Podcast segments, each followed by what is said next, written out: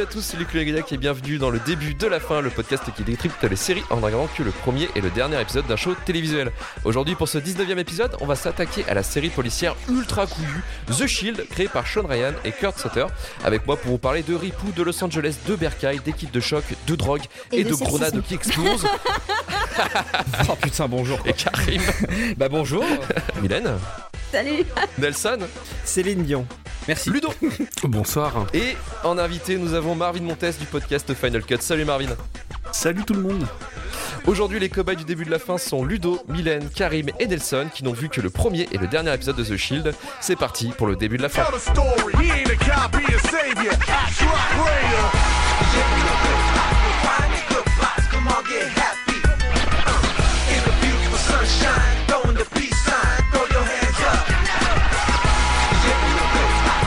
Alors, le premier épisode de The Shield s'intitule Règlement de compte, diffusé sur la chaîne FX le 12 mars 2002, et l'épisode final, le 88e, diffusé sur FX le 25 novembre 2008, intitulé Retour au Bercail. En France, la série a été diffusée sur Canal et Jimmy, actuellement disponible également en vision sur Prime Video. Au casting, on retrouve notamment Michael Chiklis, euh, Walton Goggins, Kenneth Johnson, Carol Christine, Hilara Ponder. Et allez, c'est parti pour nos cobayes. Résumez-nous le premier et le dernier épisode de The Shield et on va commencer avec Ludo et Mylène qui vont nous parler du premier épisode. Qu'est-ce qui se passe dans cette introduction? En fait, d'abord, je crois que ça commence avec euh, la course-poursuite entrecoupée de discours qui se félicitent que « Oh là là là là, ça y est, la criminalité diminue Ça, c'est le capitaine. Ah, c'est Veda, ouais. Ouais. ». J'ai pas trop compris son rôle. J'ai vu qu'ils avaient l'air d'être le grand chef et les autres lui disent « Ta gueule, t'es personne ». Mais du coup, j'ai pas trop compris qui c'était. Enfin, en sous-texte, c'est le type qui est là par, euh, par rapport à son origine ethnique, quoi. Ouais. Qui clairement se sert de ça que comme tremplin, quoi. Donc aucun respect de la part de personne. Surtout pas de Vic, qui est un flic à l'ancienne. euh, Qui lui sort des trucs ouvertement racistes. euh, Pas clairement, qui lui chie dessus, quoi. Un peu idéaliste aussi, peut-être, non? Parce que voilà, il veut, il veut une, Ouais. il veut une police propre, il veut euh, avoir des super résultats au niveau de la sécurité. Et c'est un côté etc. un peu de surface. En fait, lui, il veut faire de la politique, en gros. Il veut Enfin, devenir maire, en fait, il le dit direct. Ouais, il, ça lui sert vraiment de tremplin, quoi. Je veux dire, il veut juste briller devant les caméras. Et, euh, dans le premier épisode, de toute façon, il n'y a pas de bon gars. Enfin, pas, pas vraiment, quoi. Et lui, pour moi, il est classifié comme un connard, déjà, tu vois. Et on arrive donc sur une, sur une scène de crime. Scène. On arrive sur une scène de crime et euh, là on, on voit une femme, euh, une femme, euh, enfin on la voit pas beaucoup d'ailleurs, on, on voit- deux trois bouts, euh, qui a, euh, qui est, qui est donc assassinée, donc qui est nue par terre. Et euh, là on, découvre, euh, alors c'est Claudette, c'est ça, Mhm. euh, et Dutch, Oui. euh, qui sont en train de parler, euh, en train de voilà de, de prendre un peu les infos qui se passent et tout. Et on, on sent que c'est un peu détendu parce que voilà, euh, euh, Dutch est un petit peu plus en train de la mater que de s'apitoyer sur le sort de cette pauvre dame qui vient de passer à trépas. Cette scène m'a fait hurler. Quand même, on voit un cadavre. La première parole, c'est « Bon sang, une paire pareille, ça se voit pas souvent. » Et il parle de ses seins. Oui. Et oui. Et mais c'est Dutch est déjà considéré comme un dès le début de la saison, enfin dès le début de la série, du moins, il est considéré comme quelqu'un qui est absolument brillant, mais euh, qui a vraiment du mal avec le, le concept de relations sociales et surtout des femmes en fait. Ah, mais il est con. En général. Il est, c'est un Ouais, inadapté, il, a, quoi. il a pas l'air doué. Hein. Ce moment-là, c'est 2 minutes, 2 minutes 41 d'épisode. Je savais que j'allais passer un très bon moment. Quand ça commence comme Et ça. il dure je- 45 minutes, c'est incroyable. On sent qu'il veut Ken hein, quand même. Euh, on sent qu'il a besoin de, Il- de, de il a trouver besoin de quelque chose. hein. ouais. Ouais, Ouais, c'est ouais, clair. ouais, ouais, ouais, ouais. Il a besoin de faire du saxophone. Ouais, exactement, le saxo, saxo my love. Donc on est, on est clairement sur le mec qui, euh, voilà, s'il peut mater un petit peu, même si elle vient de, même si elle est encore en train de refroidir, euh, voilà, il est pas contre. Euh, et puis euh, en fait, bah, euh, alors j'ai l'impression qu'il est un petit peu, euh, comment, les, les autres se foutent un peu de lui, en tout cas Mm. le, le, le, le font un petit peu. C'est bisu, peu- hein. Ouais, c'est bisu, voilà, il se fout un petit peu de lui. Euh, parce qu'à un moment il sort et puis il y a la sœur de la, de la, de la, de morte quoi qui euh, qui est complètement effondrée qui est totalement euh, euh, Des ouais ouais comment c'est exactement puis elle se met à ses genoux enfin moi puis en fait il y a un plan où on, euh, voilà, si on, si on regarde mal, on, suggestif, on voit que, merci pour, pour, euh, pour le vocabulaire, euh, qu'on a l'impression qu'elle est en train de, voilà, s'occuper de lui, et donc tous les autres sont derrière en train un petit peu de le bâcher et tout. Et là, on sent que c'est un peu, euh, voilà, à force de voir de la merde tous les jours, bah, on, on apprend un petit peu à en rire, quitte à être un petit peu trop détaché et, De la réalité, et là, ouais. là déjà, on, on se dit tiens, euh, voilà, euh, est-ce que euh, est-ce que c'est bien, est-ce que c'est pas bien? Il y a un petit euh, il y a un petit questionnement là-dessus qui commence à se poser. Moi, j'aime bien aimer parce que je fais voilà, est-ce que la, la, la dure réalité de la vie fait que fait qu'on doit se détacher? Est-ce qu'on en a besoin pour euh, ça on, peut- on pourra débattre après. Euh, donc voilà, donc ça c'est les scènes du quotidien et en fait on, on s'aperçoit que leur quotidien est bien pourri parce qu'ils ont affaire à toute la misère toute la misère humaine quoi. Sous ma direction, les policiers participent à des programmes de prévention de la violence dans les quartiers alentours. Les familles n'ont pas tardé à en apprécier les bienfaits. Les mères n'ont plus peur quand elles vont faire leurs courses. Trop tard, le keuf. Avec la confiance des responsables politiques et le soutien actif des citoyens, nous pourrons bientôt faire en sorte que nos rues soient plus sûres pour tout le monde. Allez pas te tirer, petit con. Merde. Allez, debout. Qu'est-ce que vous foutez? Oh, hé. Oh, bah dis donc, Bouti.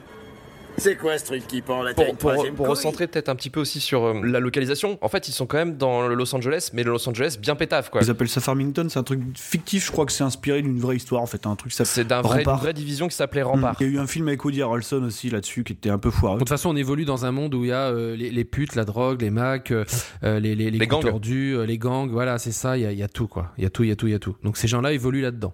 Là, en fait, on apprend avec la sœur qu'il y a une petite fille, enfin que cette femme-là, elle a un enfant et qu'elle a disparu. Enfin, du coup, elle est pas là. Et ensuite, on, on passe dans un plan commissariat où il y a Vic, donc le chauve, le premier, qui on voyait qu'il y avait euh, des méthodes clairement euh, violence policière et aucune euh, aucune race, qui euh, se fait convoquer dans le commissariat puisque une des personnes qui l'a arrêté est avec son avocat et euh, l'accuse justement de violence, D'arrestation qui soit pas propre en fait. Quoi. ou ouais d'arrestation. Oui, Bien bah, sûr. de- Ouais, l'arrestation avec des hein, pinces, en crois, fait, hein, ouais. donc, euh, et où clairement il lui fait comprendre que ah non j'ai bizarre j'ai oublié cette histoire de pince mais en fait on, on sent qu'en fait il s'en vante sans avouer. Mhm. On sent déjà qu'il se sent intouchable en fait. Et il met des coups de pression déjà aux avocats, en enfin à l'avocat en disant ouais, t'es un Ouais. Mexicain, en gros euh, t'es un criminel, alors ferme ta gueule, quoi, Ouais. viens pas me faire la morale ou un truc comme ça. Ouais. Moi, j'ai un peu senti aussi qu'il était euh, comment euh, qu'il était clairement euh, écœuré de, de, de, de toute la merde qu'il a vue pendant sa carrière. Il y avait un côté vieux flic. euh, euh, J'ai j'ai plus trop de ah, de ce que j'ai de ce que j'ai compris dans le premier. Attention. hein. Après, je sais pas si le reste de la série serait comme ça. À mon sens, c'est plus un vrai sadique en fait qu'un. Mm. Tu vois Ah, Dans, le- dans le premier, j'ai pas senti ça. Donc peut-être que sur le long de la série, on peut s'en apercevoir, mais j'ai plus eu l'impression du euh, bah tu veux jouer au con, je vais jouer au con aussi. Et en fait, il y avait un petit côté comme ça. Et effectivement, euh, il prend il prend les choses de haut parce qu'il sait très bien que ça va pas lui retomber dessus et il sait très bien que pour arriver à ses fins, bah il se sert de certaines méthodes. Et après, on le voit dans, dans la fin de l'épisode euh, 1 Mhm. d'ailleurs. Ça c'est ouais, ça c'est Mhm. costaud ça. Ah, après après le commissariat et cette entrevue on a une scène de euh, Dutch qui essaye de se demander comment pécho sa collègue. Oui. C'est bien toujours euh, dans le même euh, dans le même thème. On, on lui fait comprendre que bon le boulot c'est peut-être pas forcément le lieu le plus adapté, il peut essayer de faire des trucs en dehors de sa vie quoi. Je crois que c'est le moment qui m'a aussi refait hurler à base de euh, les collègues vont vanner en direct le mec à base de ah la sœur de la mort t'as Mmh. fait Mmh. pipe blablabla bla, bla, bla, et c'est pas une ou deux remarques hein, c'est plusieurs remarques à, enfin à plusieurs euh, personnes parce que ah là là c'est drôle et ils ont vraiment Ouais, ils se foutent, ils se foutent longtemps de la gueule de Dutch par rapport à ça, par rapport au fait ah t'as fait, ah, ouais, tu t'es fait chicher, gna gna gna gna. C'est bien plus- lourd, bien gras. hein. Ouais, c'est bien Mmh. lourd, gras, et, on- il est, il est- et on voit directement qu'il y a déjà une relation dégueulasse, enfin une relation de conflictuelle entre lui, donc l'inspecteur gentil, brillant, mais complètement, enfin complètement nul avec les, la relation, Et Vic. et le et Vic qui est euh, vraiment, bah, comme on le voit, c'est le, le chef de la police, euh, enfin le chef C'est de le chef de l'escouade. la strike team quoi. Mm. Mais euh, j'ai trouvé aussi que quand euh, quand il se fout de sa gueule devant la nana pour lui, en fait, il lui casse bien son cou, euh, clairement quoi. Euh, on- je me suis bien, je me suis dit à ce moment-là, ah ben en fait, ce, ce mec-là est partout. Euh, il a il a du réseau partout, il connaît tous les combines, il, il est il est partout. Mais Tu parles de Vic, ouais.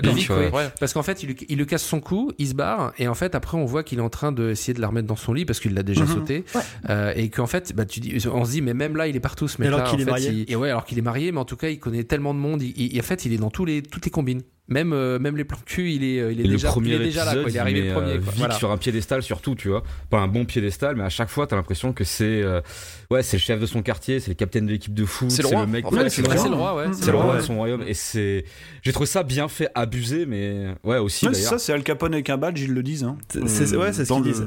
Dans l'épisode. Dans la scène d'après, c'est là où ça coupe un peu parce qu'on se rend compte que le, bah, le, le mec qui faisait le discours au début, donc le chef de la police, soupçonne Vic d'être Ouais. un.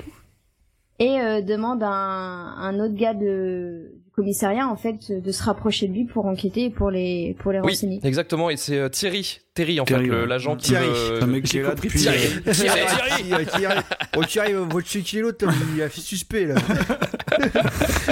Aceveda, le, le patron de, du Bercail, en fait, euh, veut euh, ou suspecte, du moins Vic, le roi, euh, le roi du, du roi du Ouais, il veut le Kirkar, faire quoi, tomber. hein. que il, il, euh, il- c'est un putain de ripou et qu'il faut le faire tomber.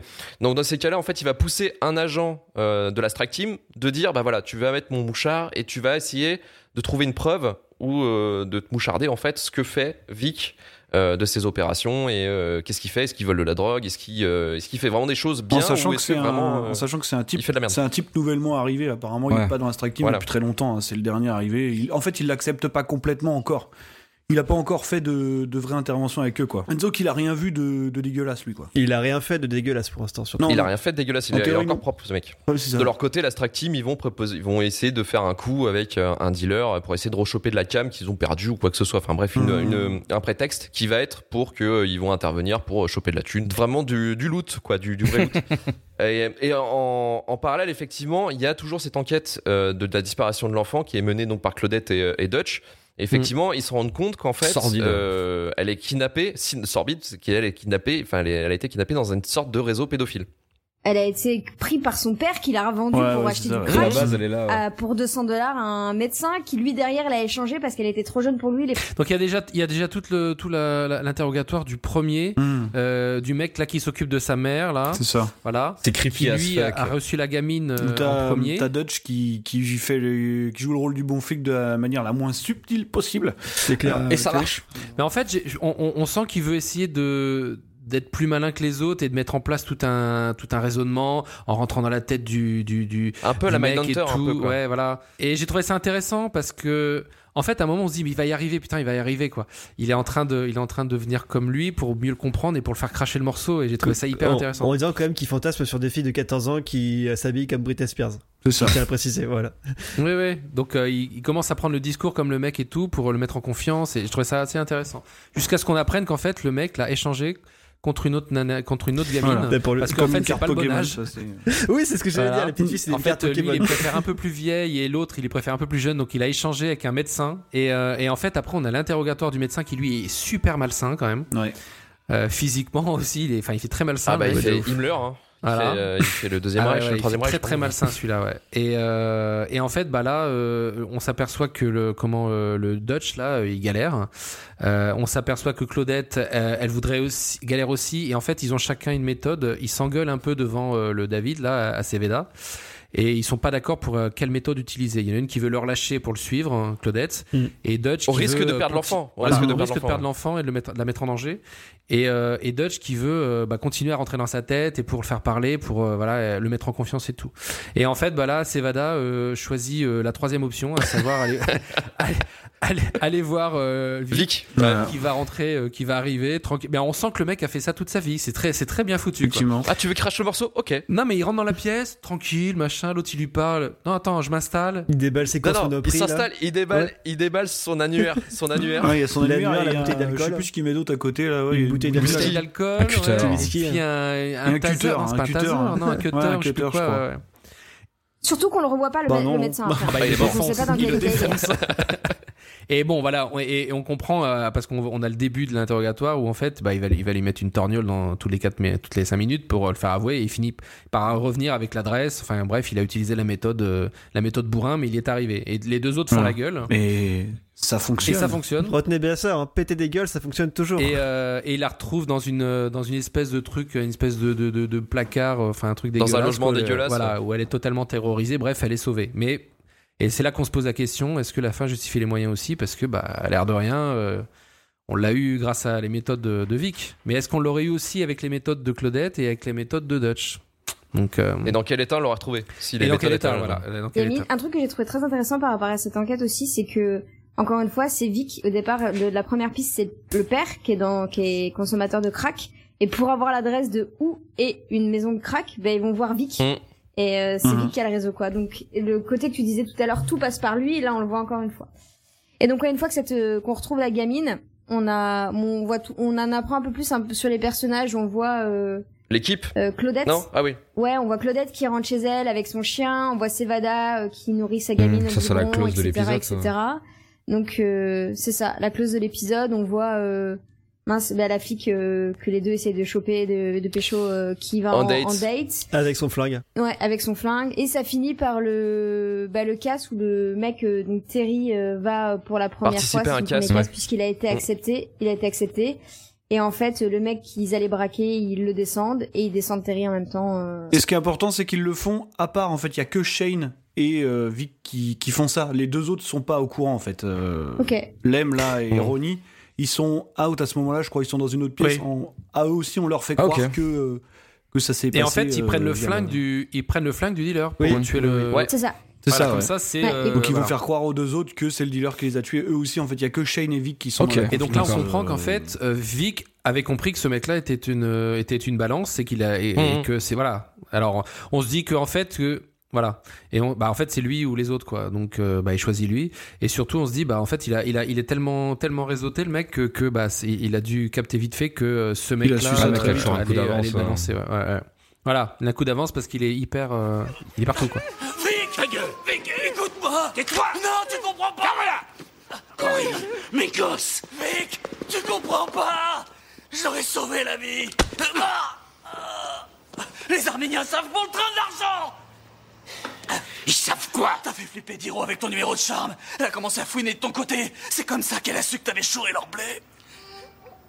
Il n'y a jamais eu que quatre personnes qui ont su qu'on leur avait volé leur pognon. Et trois d'entre elles sont dans cette pièce. La quatrième, tu lui as fait péter la tronche. Tu nous as balancé et t'en as profité pour te dédouaner. à ce point Tôt ou tard, cette salope arménienne et ses potes mafieux finiront par apprendre que j'étais dans le coup, moi aussi Ouais, et moi aussi, du con. Diro a lancé un contrat sur ta famille Et maintenant, le dernier épisode, et là, ça va être Karim et Nelson. Oui. Vous allez essayer de le Euh, résumer, et ça va être ultra compliqué. Euh, ouais, c'est surtout, surtout chronologiquement en fait, parce que Ouais, il y a Euh, beaucoup de choses, et, mais retenir l'ordre, c'est ça le plus chiant. ouais, parce que en gros en fait c'est un double épisode euh, qui euh, va se diviser sur deux choses principales. La première, ça va être bien évidemment la euh, Vic et si Vic va tomber ou pas. En gros, c'est ça, et tu vas voir Ouais. tout un cheminement là-dessus. Et t'as une autre partie d'épisode où tu vois d'autres protagonistes, dont Dutch et Claudette. Euh, dont Ouais. qui est très emmerdé euh, parce que il se retrouve dans une sale histoire sordide avec euh, une meuf Un gamin psychopathe et un gamin Qui a buté psychopathe. sa mère, et Ouais. qui lui fait porter le chapeau. Il, Et- il dit que ouais, la dernière personne qui a vu sa mère, ce serait Dutch.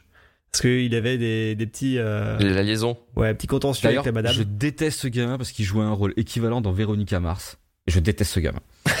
je connais pas le nom de cet acteur, mais j'ai rien que quand j'ai vu sa tête, j'ai envie de le mais je le déteste déjà. Tête, Voilà. tête de cul, il s'appelle. Ouais, non, mais il, il joue que des rôles de gamins psychopathes. C'est ta série, Vericon Mars. Ouais, j'avoue. J'avoue. Dans l'intrigue coupable. avec, euh, avec Vic, du coup, on retrouve euh, donc Walton, euh, qui est un des, des, des collègues euh, un peu dégueulasses du premier épisode. Shane. C'est Shane, euh, c'est Shane. C'est Shane. Ouais, non, mais Shane justement, Walton, euh, on le trouve, on le trouve pas avec Vic, mais on voit que Walton a des problèmes. Alors que c'était un bon pote de Vic. Euh, lui, il aurait été chopé, il est suspect pour un truc et il est obligé de d'être en en, en fugue, En avec- fuite. ouais, en, En fuite, fuite, ouais. avec euh, avec sa femme et, euh, et son enfant. Et on, on comprend vite que euh, des exactions euh, commises par euh, Walton et, euh, et et Vic. Ah non, pas Walton. Attends, c'est inspecteur Shane. Shane. Shane. Shane, Shane, Shane, Shane Fenrel. Là, c'est le nom de l'acteur Walton. Ouais, Oh, Walton, c'est. Walton Ah. Google, tu me casses les couilles.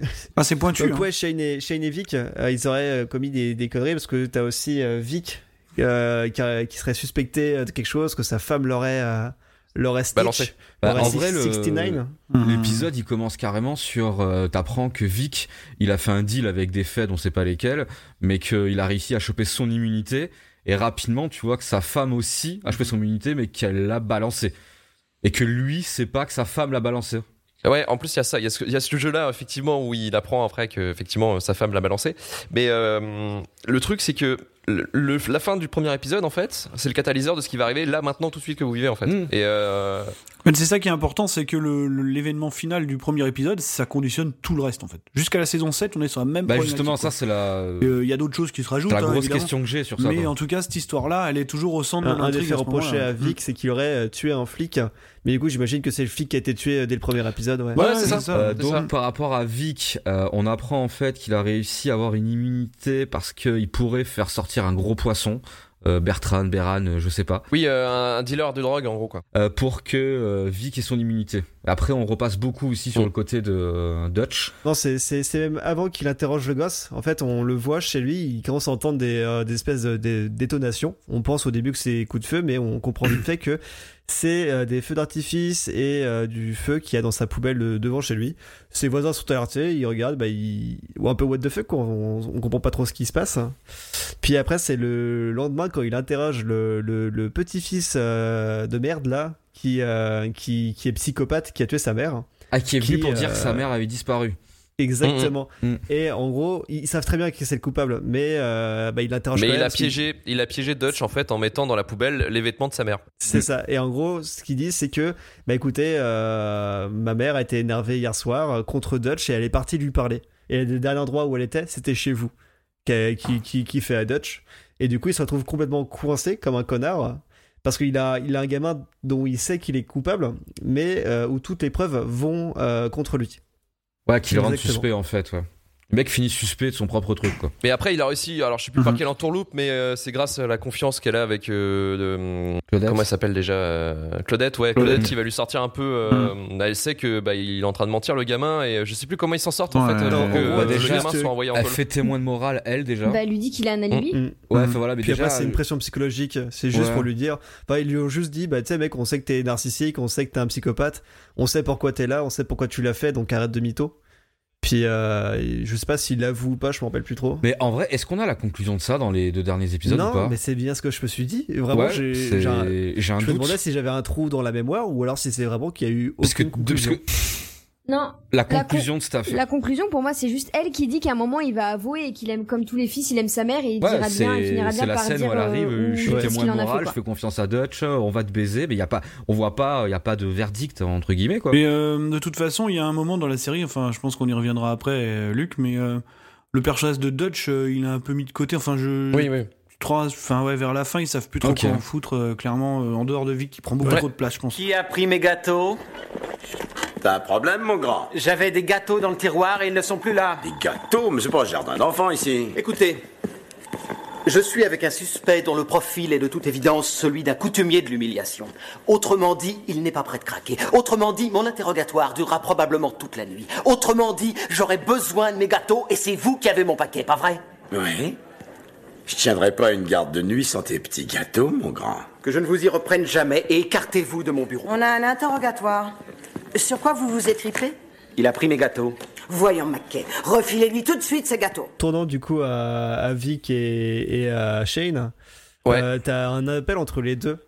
Dont Shane il dit qu'il- ouais il lui dit clairement que euh, il va il va bah, il, il va le, le, faire chier oui clairement il sait il connaît, il connaît, il connaît les choses il a des informations et qu'il va tout euh, il va tout snitch parce que euh, il y a pas de raison que ce soit le seul à tomber pour les méfaits qui sont faits tous les deux Shane, Shane est en fin de cavale entre guillemets. Là, ils ont, ils ont fait le tour avec sa Mm. femme et son enfant. Ils ont plus d'argent. Ils sont, ils sont vraiment au foie de la cavale. Mm. Et en fait, ils essaient de sortir une, une porte de sortie parce que la femme de Shane en fait a tué quelqu'un pendant leur cavale. Tout l'intérêt, c'est de dire est-ce que si je balance contre Vic, est-ce que j'aurai l'immunité, mais ma femme aussi derrière, Ouais. par Ouais. rapport à Surtout son sa femme en fait.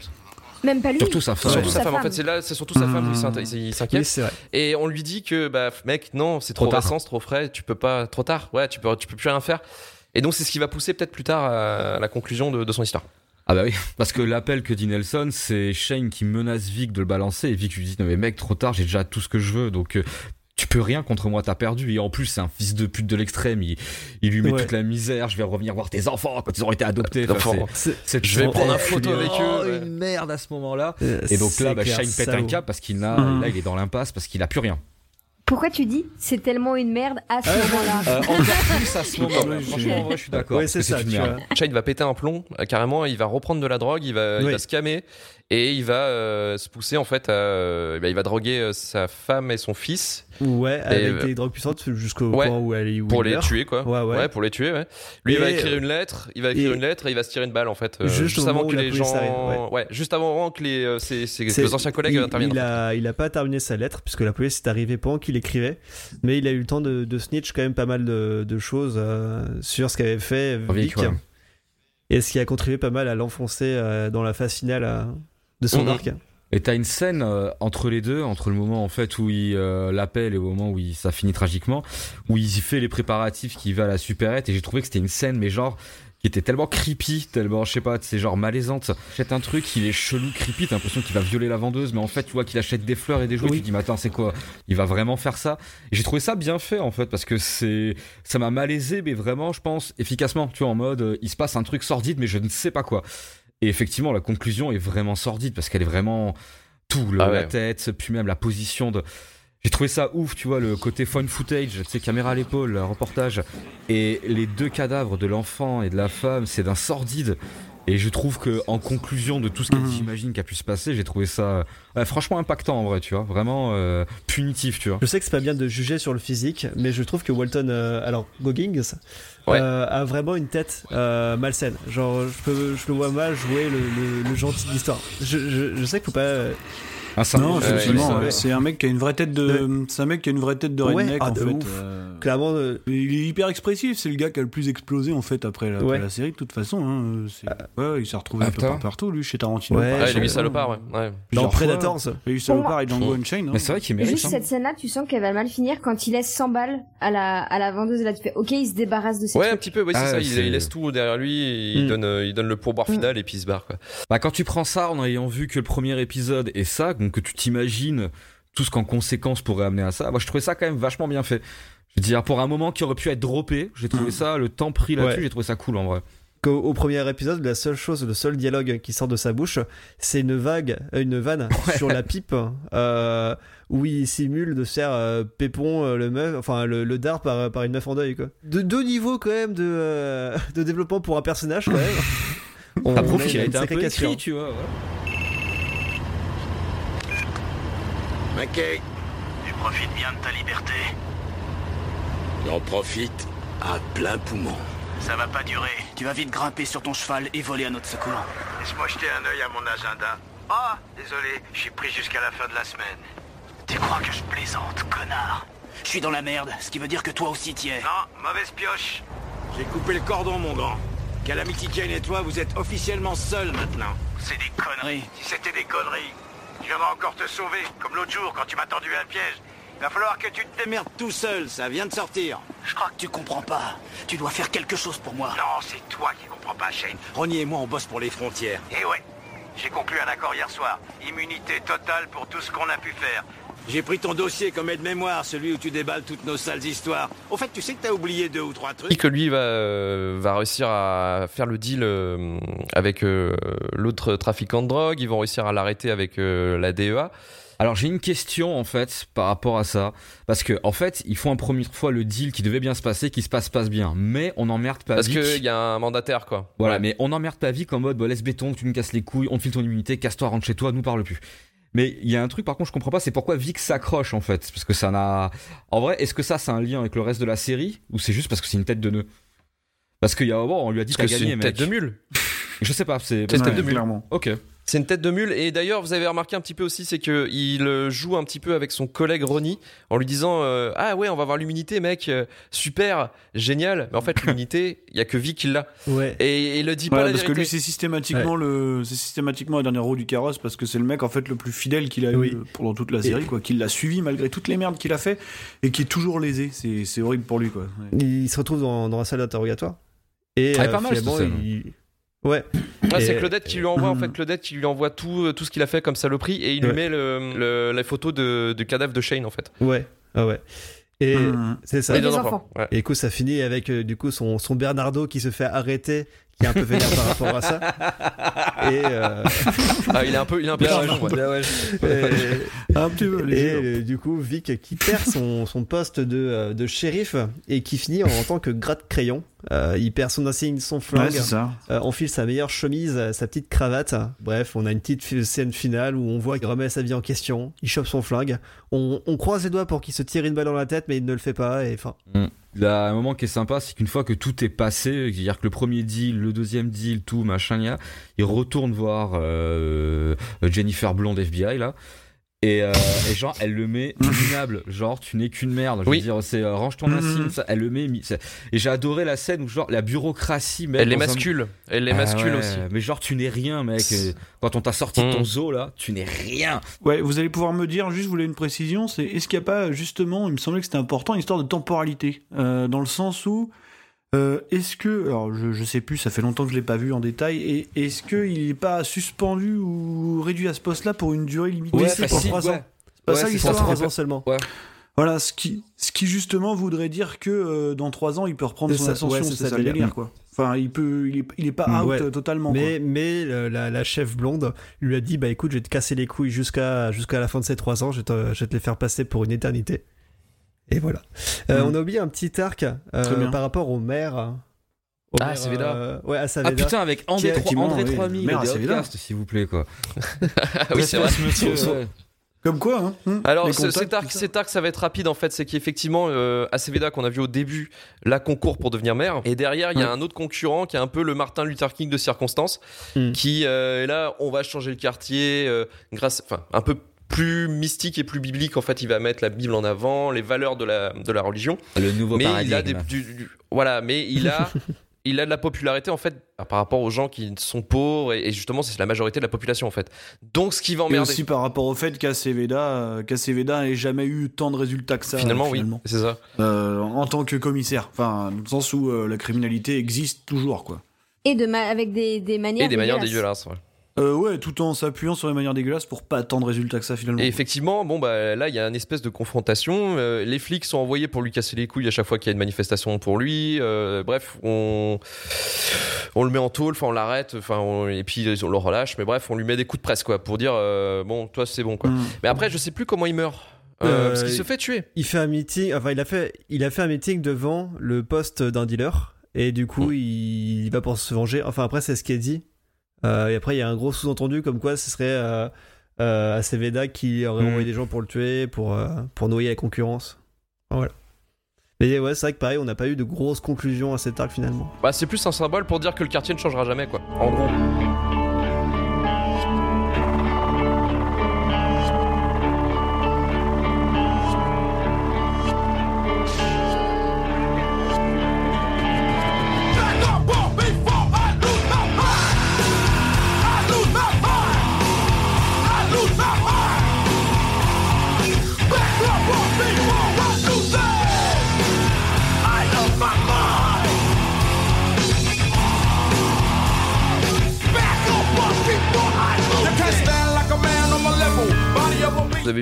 C'est assez large, assez dense hein, quand même sur deux épisodes, euh, ce qu'il y a à raconter, il y a des arcs narratifs dans tous les sens. Mais en gros, ce qu'il faut, ce qu'il faut retenir de, l'histoire de, The Shield, c'est effectivement déjà euh, l'histoire de Vic.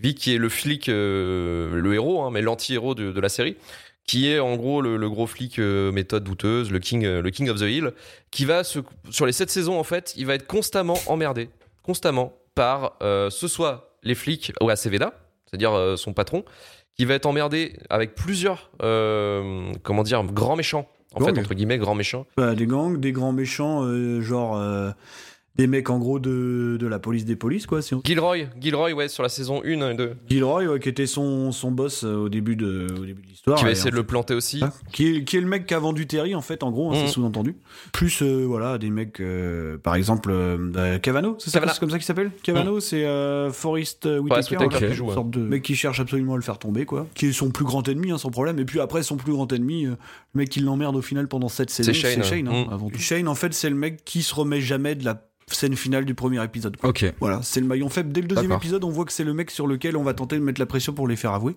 Et ça se répercute pendant, pendant cette saison, quoi. Ok. Ouais, c'est le maillon faible dans le sens aussi où il ne. C'est le, le- Comment dire C'est un peu le Judas, quoi. C'est vraiment le le mec Judas, qui va faire que de saloperies pour travaille essayer de s'en plusieurs sortir fois de ce d'ailleurs, côté. hein, euh, plusieurs fois, il fait plein de conneries. Enfin, il y a un moment, il y a un nouveau mec dans la strike team, il lui- explose la gueule. Enfin, je sais plus exactement ce qu'il fait, mais c'est c'est chaud, quoi. Et il faut, moi, voilà, pendant pendant cette saison, il va il va Il plusieurs il va se fois comme une se faire, euh, ouais, voilà, il va le trahir, il va revenir euh, jusqu'à bah, jusqu'à craquer complètement, quoi. Parce que, mais tout découle encore de encore une fois de la mort de Terry. En fait, c'est vraiment l'événement déclencheur. hein. Il vrille complètement dans les deux trois épisodes suivants, c'est déjà fini. hein. Il y a un événement pivot dans la série. C'est euh, Shane à un moment donné va tuer aussi l'un des. euh, Ah, donc le mec, euh, un grand blond là, un, un grand blond là, c'est Curtis Lemanski, ouais, Lem, le, le mec qu'on voit dans le premier épisode aussi, et en fait qui est en gros le troisième pas un membre peu une historique tronche de leur, Golf euh, Lundgren Oui, un petit peu, ouais. Vite fait, ouais. C'est un peu le troisième membre historique de leur équipe, quoi. Et euh, c'est alors même s'il est pas complètement euh, au fait justement de tout le bordel, euh, parce que c'est plus Shane et Vic à l'origine, mais au final, je crois qu'ils se retrouvent de plus en plus impliqués dans, dans, dans leur truc. Dans l'histoire. Et Ouais, en ouais. tout cas, il, il noue une relation avec Vic qui est pas loin de d'être un peu celle de sorte de, de frère, quoi, comme comme Shane et Vic, quoi. Et finalement, ouais, ça, ça finit mal au point où Shane va le tuer, quoi. Ce qui va être encore une fois le déclencheur de vraiment de l'accélération finale, où là, là, là, ça va La créer chute, entre Vic et Shane. Euh, Enfin, une- vous- vous- Et c'est à la guerre. de quel moment, enfin de quel moment en fait euh, Shane s'est retrouvé euh, exposé euh, avec tous ses méfaits euh, à jour et finalement a commencé sa cavale? Comment ça s'est passé, déroulé? Oh, c'est pas, c'est c'est pas, c'est c'est tard, hein. Ouais, hein. C'est assez tard, c'est c'est vraiment la dernière saison où euh, Shane en fait va euh, comment dire il va, il va péter un plomb, euh, on va l'acculer en fait, euh, il, va, il va essayer de trouver une porte de sortie parce que ça pue, en- ça pue de plus en plus dans la Strike Team. C'est ça. En fait, euh, la Strike Team est de plus en plus Ouais. visée par des enquêtes, tout ça, donc lui il veut s'en sortir, il veut pas être, un- il veut pas finir en tôle. Donc il va essayer de trouver une solution, il va créer un dossier avec toutes les merdes qu'il a fait. C'est ça son cahier noir qui parle à la fin là Mhm. Exactement. Et est-ce que ça va retourner contre lui finalement? Il a aussi la mort de, de Lem dans la conscience parce qu'il l'a buté Non. aussi parce qu'il voulait pas que ce soit balancé en fait. Ah Euh, ouais. Le tue avec une grenade, hein, je crois d'ailleurs. Ça? Ah, il le tue avec une grenade? C'est trash. ouais.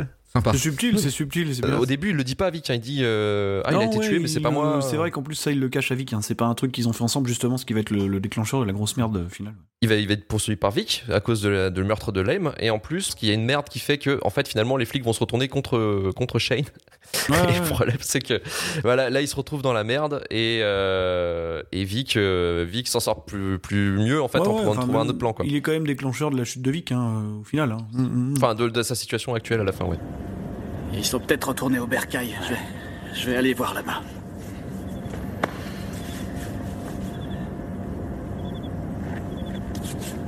Bouge ta caisse. Qu'on puisse pas l'avoir.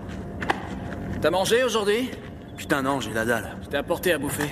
Ah, merci. Merci, vieux.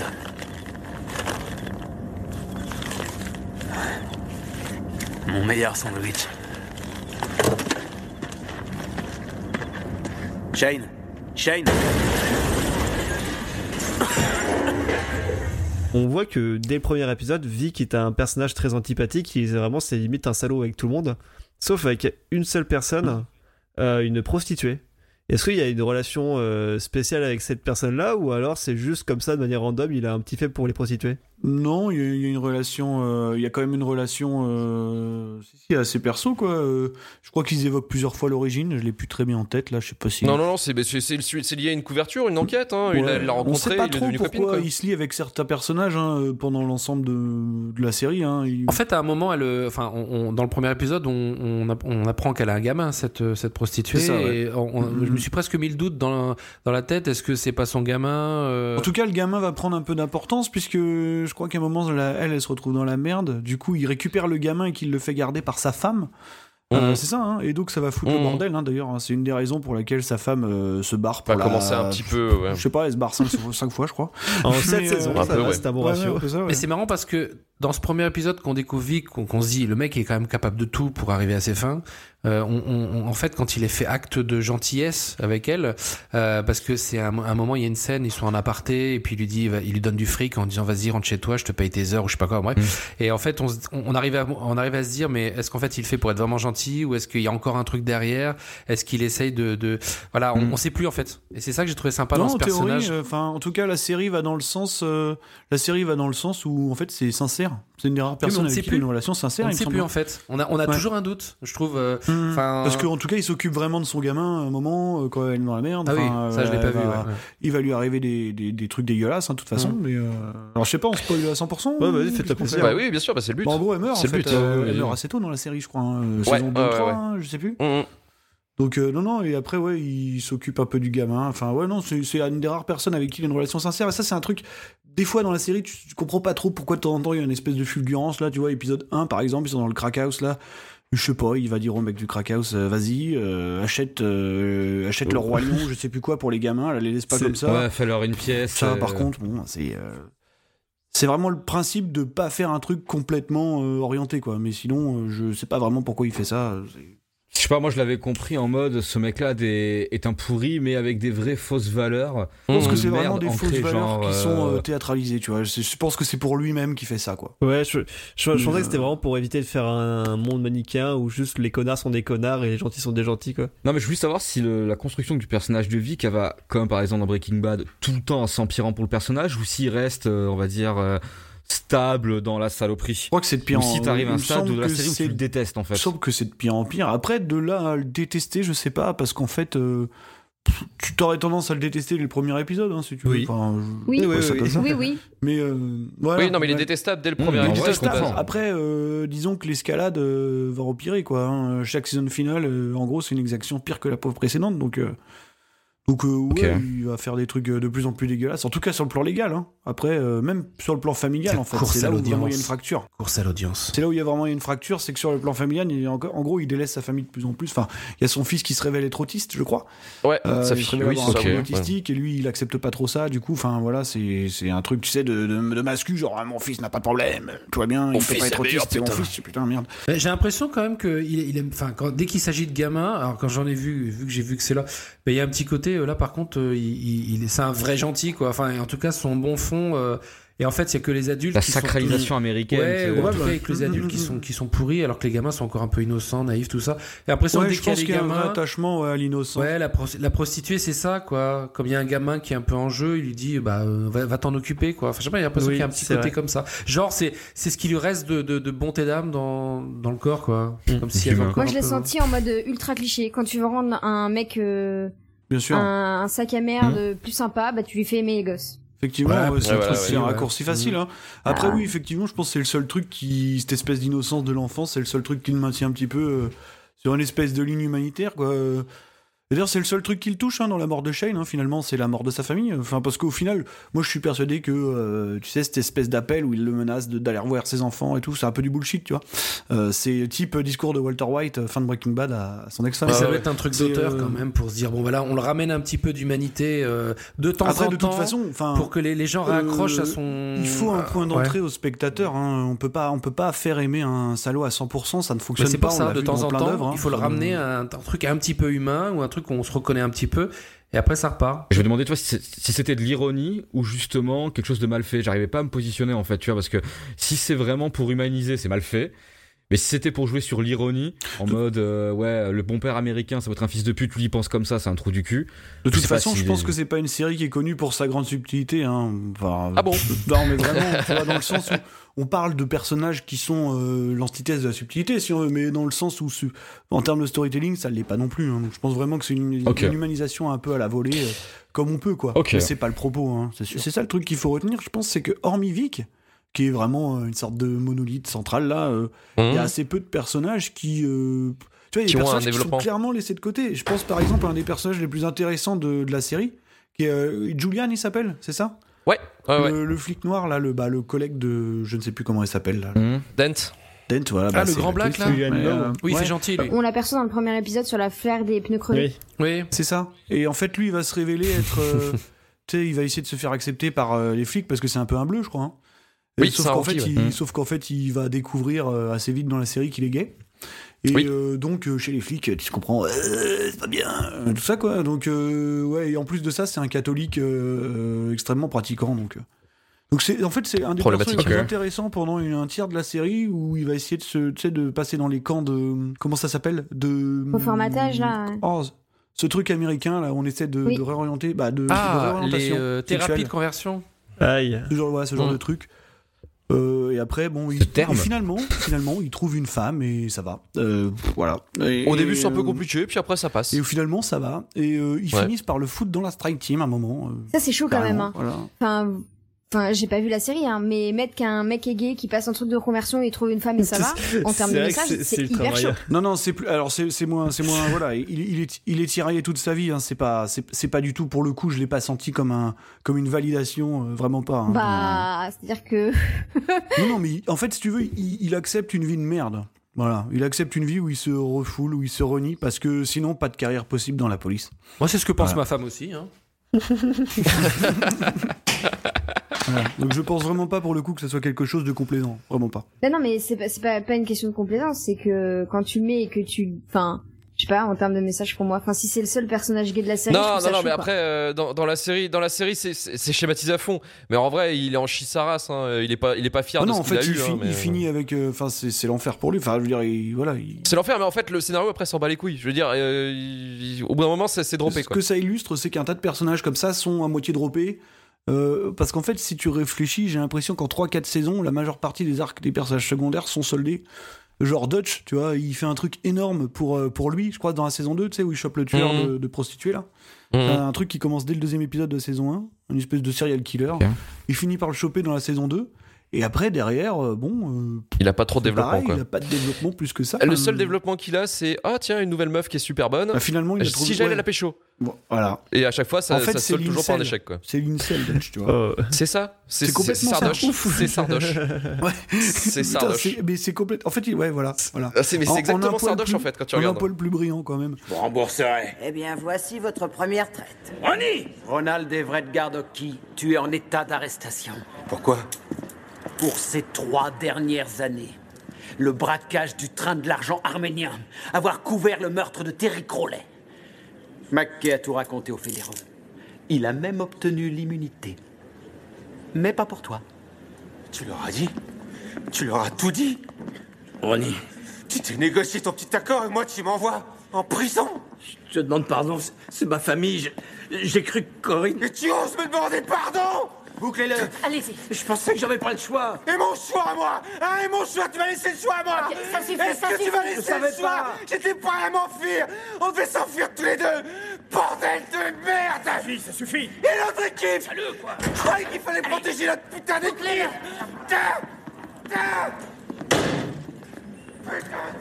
Vous pouvez y aller. Marvin, est-ce que t'avais des, euh, des, des scènes marquantes dans la série? Alors, attends, je réfléchis, hein, du coup, tu es un peu. Tu violent. parlais en off de la fellation de- d'Aceveda? Ah oui. Forcé Alors, Ah, il y a- il y a une scène loupé un truc? euh, où Aceveda, euh, donc le fameux, à, la- à ce moment-là, il est encore capitaine, hein, je crois.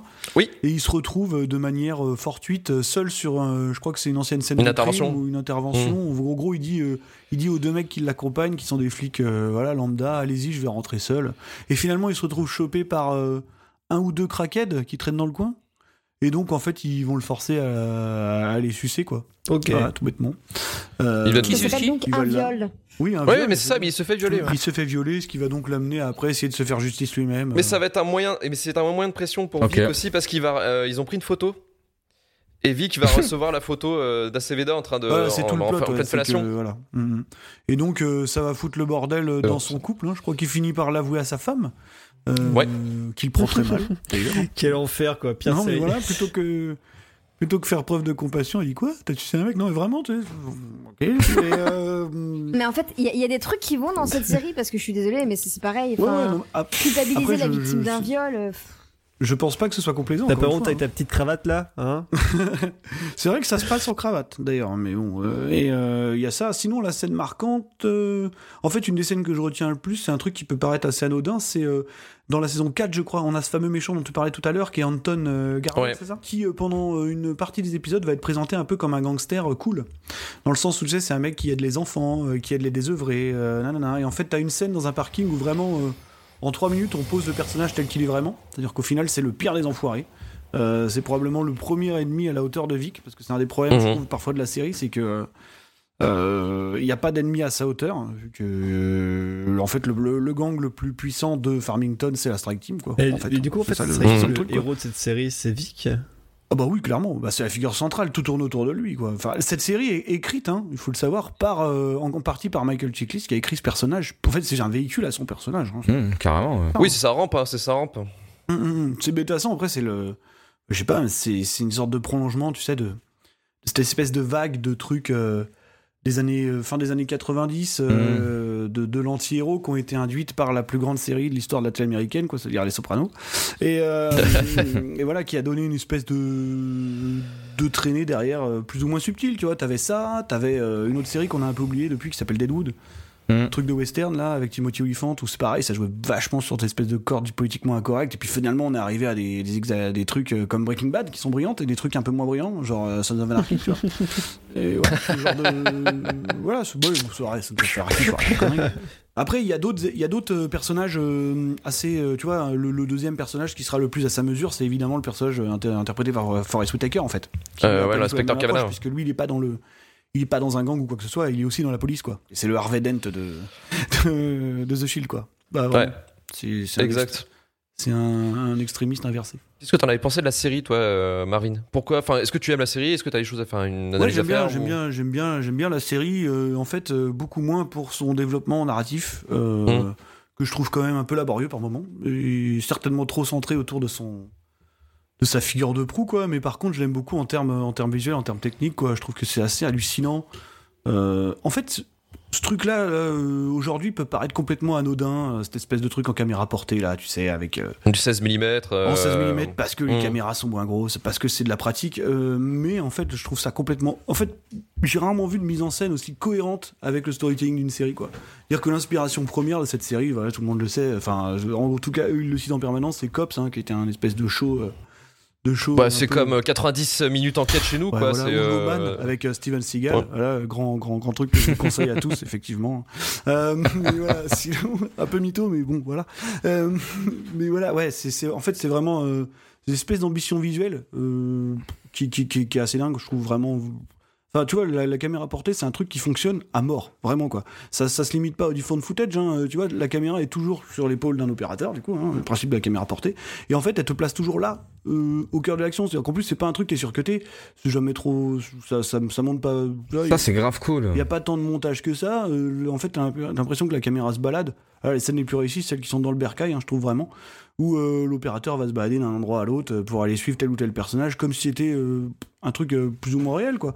Et en fait, ça donne à ce moment-là un espèce de côté crédible. hein, voilà, je trouve qu'il y a un gros travail de quand même de figuration qui est assez ouf et c'est assez virtuose mine de rien surtout bah, j'avais oublié en, mais en voyant le pilote il y a quand même pas mal de mouvements de caméra assez chiadés quand même d'autant plus qu'on se on se réduit volontairement à monter le moins possible donc en fait c'est une série que je trouve assez impressionnante sur le plan visuel bien plus que sur le plan narratif où elle me semble parfois quand même un peu laborieuse et comparativement à d'autres euh, à d'autres espèces de figures ultimes de l'anti-héros, tu vois, type euh, Walter White euh, ou Tony Soprano, qui étaient, à mon sens, eux, pour le coup, vraiment des personnages euh, super, pas parfaitement écrits quasiment, surtout Tony Soprano, je trouve être le symbole suprême de d'espèces de nuances, tu sais. euh, entre le mal et le bien et le mal, entre, entre, entre le quoi. mal ultime et le mec qui, quoi qu'il arrive, te reste attachant, sympathique. Enfin, c'est, c'est un truc d'équilibriste que j'ai jamais revu ailleurs. Et que je retrouve pas tant que ça dans The Shield, parce que Vic McKay euh, a beau être un personnage, euh, de, ouais, ou un peu fascinant, de cette espèce d'antéchrist à la con, là. Et, euh, bon, ça va très vite, très loin. Et après, c'est de l'escalade, donc je suis moins. Disons que je, j'ai jamais d'empathie pour Vic McKay, quoi. Ah, pas, Non, seul tu t'attaches pas à lui, hein, une seule seconde. hein. moi, moi non, en tout cas. Mais après, euh, vu le vu l'auditorat, vu le public qu'il y a, euh, je pense que c'est un personnage qui fonctionne. hein. Euh, ça, j'en suis persuadé. D'ailleurs, The Shield, on en parle toujours. Hein. Enfin, on en parle toujours. C'est un truc de fou. hein. Enfin, j'ai même l'impression que la série est quasi réhabilitée, enfin quasi revue à la hausse avec les années, quoi. Moi, je, je voilà, c'est un running gag, mais j'ai pas mal de connaissances qui la citent en permanence, vraiment. donc. Mais moi, je trouve que, au contraire, moi, je- enfin.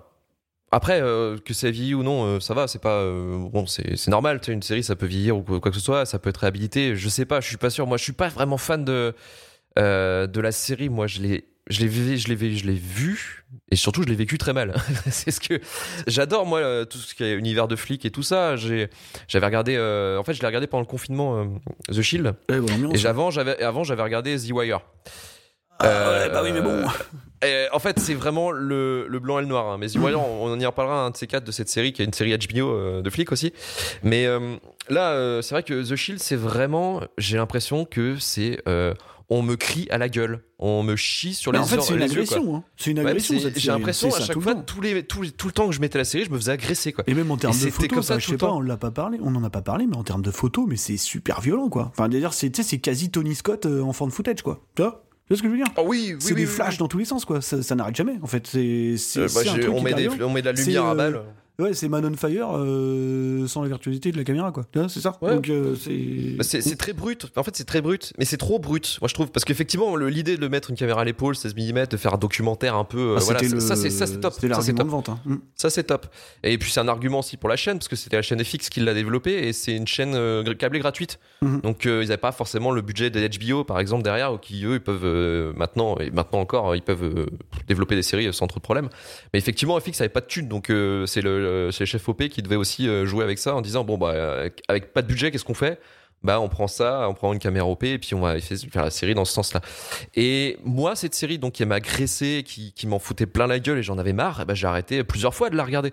J'ai vraiment eu du mal à aller au bout quoi. Et quand je suis arrivé au bout j'étais essoufflé, mais en même temps j'étais complètement euh, sur la fin j'étais mais quelle bande de salauds quoi parce que l'autre il s'en sort quoi quasiment.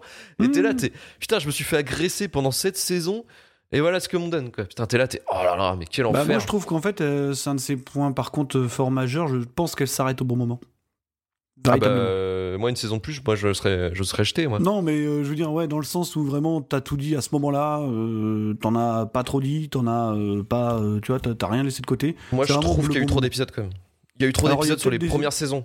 Il y a probablement saisons, des dur. de, rempli- de remplissage et En fait, moi, je trouve que le, le- non, mais le, comment on appelle ça, le, là où ça décolle, pour moi, c'est la saison 4, c'est l'arrivée de Glenn Close. hein. Il y a, il y a moi trois saisons qui servent à rien, c'est un truc de ouf. Mais hein, les Glenn trois saisons. saison, euh, quoi. Ça, c'est un problème, je trouve. Mais, euh, parce même si que le personnage a tout dit en 13 épisodes. Mais après, il y a, il y a deux saisons avec euh, Forest Whitaker aussi qui sont intéressantes, quoi. En fait, ce c'est terrible, c'est que ce. ce- bah, euh, comment, comment ça marche un anti-héros ultime? Euh, Comment ça fonctionne? Euh, Bah, ça fonctionne avec, un, avec une opposition. Euh, voilà. Euh, Jusqu'à la saison 4, il n'y en a pas. C'est un problème, déjà. Ça fera moins de lecture pour les stupes, tu devrais être content. Facture de transport, tableau de répartition, hyper méticuleux. Et on a une liste de noms de Washington à San Salvador. Les Salvadoriens vont devoir repartir à zéro. Joli travail. Et on a l'homme qu'on cherchait. Belle coïncidence. Mes hommes effectuaient leurs tâches habituelles et ils sont tombés dessus par hasard. Et vous aboutissez à l'arrestation du parrain, celui qui possède le répertoire des Salvadoriens, celui dont Mitchell nous parlait. Et il y a des jours comme ça où la chance vous sourit. Je l'embarque avec ses dossiers. Dès qu'il aura été inculpé pour tentative de meurtre. Ce type a ouvert le feu sur mes hommes. Il faut aussi enregistrer les dossiers comme pièce à conviction. Le temps que vous fassiez tout ça, tous ces hommes auront appris la nouvelle et organiseront une riposte. C'est le fruit de nos efforts, on n'a pas triché. À nos yeux, c'est une pêche miraculeuse.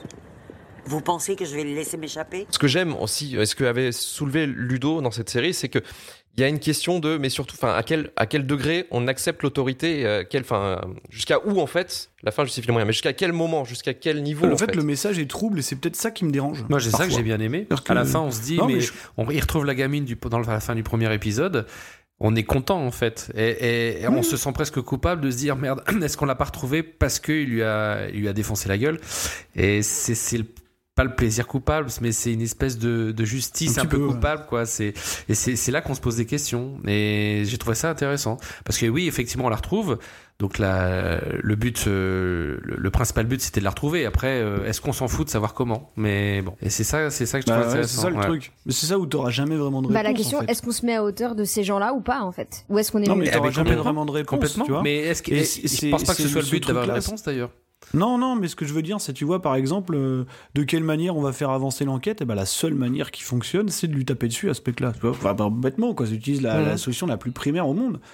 C'est là où parfois le message peut poser question. J'en sais rien en fait. Je, je, je, je connais pas tant que ça les intentions de Sean Ryan, mais euh, mais, pff, mais même sa fin, si tu veux, cette, cette série-là justement, ce qui peut après, c'est un truc qui se veut volontairement, je pense, ambivalent. Hein, euh, voilà, c'est un peu Gris quoi. Ouais. Ouais, voilà, c'est ça, nuancé, quoi, parce que, parce que le manichéisme, c'est mal. Euh, pourquoi pas, j'en sais rien. Enfin, voilà. Ah, Mais, Sauf euh, qu'à un bah, moment, ouais. quand t'es un sac à merde, t'es un sac à merde, quoi, tu vois, y a Bah, pas de... Ouais, voilà, c'est ce que j'ai envie de te dire. C'est ce que j'ai envie de te dire aujourd'hui, et je pense que, enfin, tu vois, la fin de cette série, justement, on en parlait tout à l'heure, avec cette histoire de la temporalité, en gros, dans trois ans, tu pourras reprendre ta vie quasiment, quoi. En tout cas, ce qui, une chose qui est sûre, c'est que trois ans, enfin, trois ans plus tard, c'est bien ça, c'est trois ans, bah, il va, euh, Mhm.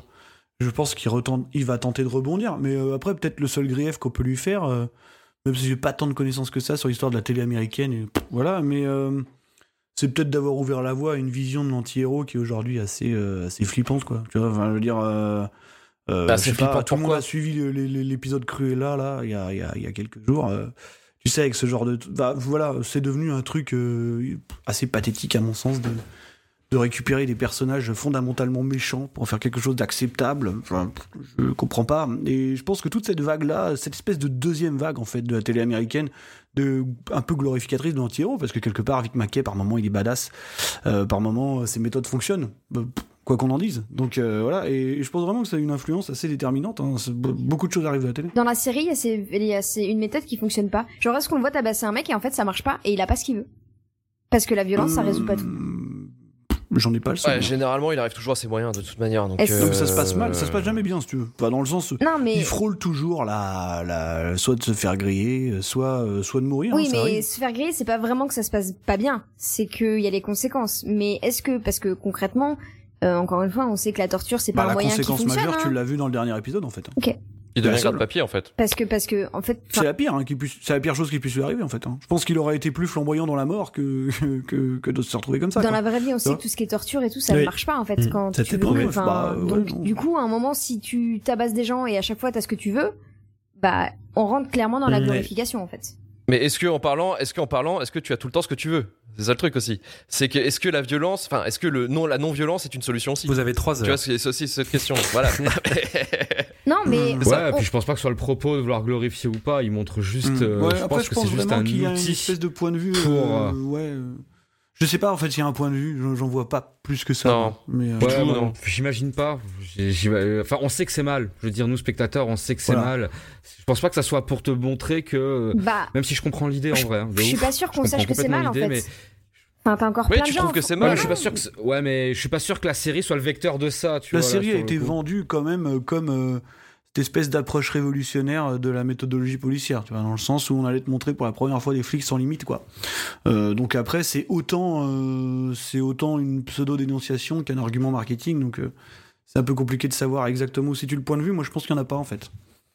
Vraiment. Bah, je, je, je sais pas, hein, mais... euh, Et moi, je fais partie de ces gens qui pensent qu'il y a, tu peux pas faire, Non, mais il y a tu toujours- peux pas créer sans point de vue en fait. Il y a toujours, tu peux pas créer son point de vue, effectivement, mais, euh, mais en tout cas... Mais je suis pas sûr que à l'écriture, c'est pas ça qu'elle voulait. Oui, non, mais même le, le- à la base, à la base, moi, je pense que le mec qui a créé la Sean Ryan, c'est, on, on le verra par la suite, mais c'est quelqu'un, c'est un réalisateur qui, euh, qui a fait que des séries policières. Pour moi, c'est un peu l'Olivier Marshall américain. C'est Ce l'ami des pas flics. un compliment. hein, C'est l'ami des flics. C'est l'ami des flics. Donc en Je fait, pour pas, moi, je- je, ouais. je pense, bah, soit, euh, Euh, soit c'est la glorification de cette la histoire, police. je vous préviens. Euh, là, la comparaison Sean Ryan Olivier Marchal, je l'ai clairement Putain, ça venir. dénonce. Moi, je te suis pas là. Non, non, non, mais en vrai, en vrai, c'est, je pense que, je pense que en- le point on de a vu Bronx, on sait. On- euh, on l'a vu, on l'a su, on l'a su, on l'a, on l'a supporté. Mais Ouais. en vrai, le point de vue de la série, je pense qu'il glorifie un peu les méthodes expéditives et en même temps, il, euh, il se mouille pas trop. Mais je pense que c'est quelque chose de, il Ouais, le montre mais en disant, voilà, Ah, euh, en on mode, peut- ouais, on peut regardez, taper. ça marche super bien. Il faut, il faut, des fois, bien, il hein. faut taper. Voilà, Ouais. des fois, il faut taper, mais c'est pas bien. Il faut taper, Voilà. mais c'est pas bien. Le message de la série, il est un le- peu brouillé, je trouve. Le, le propre de la chaîne câblée, gratuite ou pas, hein, c'est de proposer quelque chose que t'as pas à la télé traditionnelle. hein. C'est aussi ça qui. Ouais, est-ce que, est-ce que le fond, C'est pas qui- juste, voilà, on va faire une série que, dont tout le monde va parler et qui va. euh, Ah, bah bien sûr, mais Voilà. il y a Bien sûr, clairement bah, bien sûr. Après, Il y a clairement, moi, je envie- me suis clairement une envie de choquer. euh, Oui, voilà. enfin, je me suis plutôt dit, est-ce que le mec, il sait pas, euh, est-ce qu'il sait pas quand il a écrit, euh, inspiré de tout ce qu'il a vu de plus merdique, et puis voilà, il a, il a de quoi écrire sur cette saison, parce que de là, à- de là à penser que derrière chaque ligne, il y a euh, un truc où il, qu'il est- comment, un- une, une morale qu'il a envie de faire passer, enfin, en tout cas, sa morale. Je suis pas sûr non plus, parce que toutes, Non, toutes après, les séries dire, euh, sont pas, sont pas toujours moralisatrices, et puis, euh, non, mais je sais pas. Non, hein. Il y a quand même, il y a quand même un côté politique à euh, chaque création, donc- c'est sûr. Bah, mais Moi, ça, c'est trouve. évident. Il y a toujours un biais politique dans quoi que ce soit. Enfin, c'est impossible de faire autrement, quoi. Mais euh, C'est pas derrière chaque ligne, mais en fait, c'est même pas forcément conscient. Mais si dans, Non, ton, voilà. dans ta série complète, à chaque fois que tu utilises la violence, ça marche, mais il y a des conséquences. Par contre, la parole, ça marche pas à chaque fois. Moi, bah, je verrais plus le côté en fait, marketing, hein, c'est-à-dire qu'on sait très bien qu'à chaque fois qu'on va faire un truc qui est un petit peu dérangeant, les gens vont en parler à la machine à café et que ça va faire parler, que les gens vont vouloir voir le suite parce que tiens, qu'est-ce que ça, ça monte en puissance. C'est un peu ga- Après, comme Game euh, of Thrones, après, même si c'était déjà écrit appuyer avant, que- mais je veux dire, c'est toujours plus puissant, quoi. Tu dis qu'est-ce qui va se passer, quel est le connard qui va, qui va faire la pire saloperie après? C'est Après, c'est JR, hein, quand même, JR euh, de Dallas, hein, c'est ça. Hein. Au début, c'était un personnage secondaire. Mais non, mais c'est vrai. C'était un bah, personnage secondaire. et c'est devenu, euh, et c'est devenu le. On, on retient que JR euh, quand on dit Dallas, on dit JR parce que c'était le salaud qu'on aime aimer et, et on savait Bobby, très bien. Bobby, Team Bobby, Ouais, Team Bobby, et qu'on on- savait que euh, et on savait que plus on allait lui faire faire de crasse, euh, bah, plus les gens allaient regarder. On- on- et les gens adorent et, et- et adorent détester les méchants. Non, du monde. En fait, bah, par contre, je pense que Mylène a raison dans le sens où on peut pas faire une création non politique, c'est impossible. Euh, dans le sens où quoi, quoi, que- quoi que tu crées, il y a toujours un biais idéologique, quoi, le tien, minimum. Mais euh, je pense que combiné à cette espèce d'envie de choquer permanente, euh, effectivement, on peut se poser parfois des. Et sachant, en remettant ça à l'aune de ce qu'a fait Sean Ryan dans toute sa vie, voilà, je pense qu'on en reparlera. oui, je suis, je suis pas Ouais. d'accord, mais je pense que le business intervient à quand même à Ah oui, 90% mais bah, de c'est tout une ça. série hein. télé en fait, si Ouais, ouais. C'est une série télé, donc effectivement, il faut que ça continue. Euh, donc il faut pas que ça soit annulé à chaque fin d'année. Donc euh, oui. Et oui, il faut c'est attirer l'audience et la violence. Et la violence, je pense, fait partie de- du, du charme entre guillemets du grand public pour cette série. Bah, de toute façon, vrai, ça c'est- paye, c'est- on va il, dire. il suffit de, il suffit de, re- de- de- peut-être de lister euh, certaines des œuvres les plus marquantes des années 2000, euh, à par- à partir de la fin des années 90 jusqu'au début des années 2010. Pff, C'est quoi? Bah, 24 heures chrono. C'est Tony euh, Soprano, c'est Jack Bauer qui est à moitié trouble aussi. C'est Ouais. euh, ouais, c'est Vic Mackey, c'est Walter White, euh, c'est éventuellement euh, comment il s'appelle? Jax, si on veut. Euh, Donc euh, voilà, c'est- toujours des mecs un peu nuancés quoi. C'est c'est- enfin, en tout cas, c'est des mecs qui penchent presque Dexter plus aussi. vers le mal. Que... Dexter. Ouais, Dexter, ouais, ouais, même si les mecs, voilà.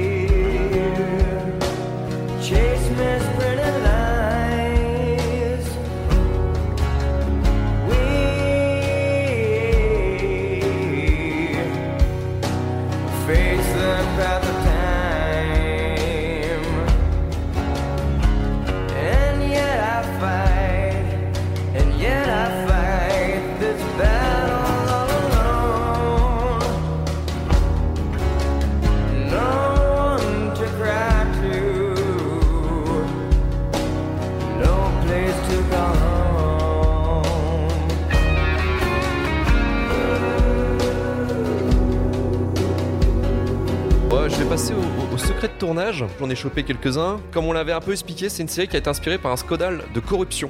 En fait, aux États-Unis, euh, à Los Angeles justement, sur le quartier de Rampart, qui est euh, bah, qui, est- qui est un quartier de la banlieue sud de Los Angeles en fait, où c'est les quartiers les plus chauds quoi. Mm. Et en fait, euh, c'était euh, plusieurs agents se sont retrouvés en fait épinglés pour vol de drogue, extorsion, agression armée, faux témoignages. Bref, en fait, les galères que vous voyez sur Vic et dans tout le reste de la série, en fait, ce sont des gens qui se sont auto-couverts, mais qui au bout d'un moment, ils sont fait épingler et euh, tous finis euh, en tôle.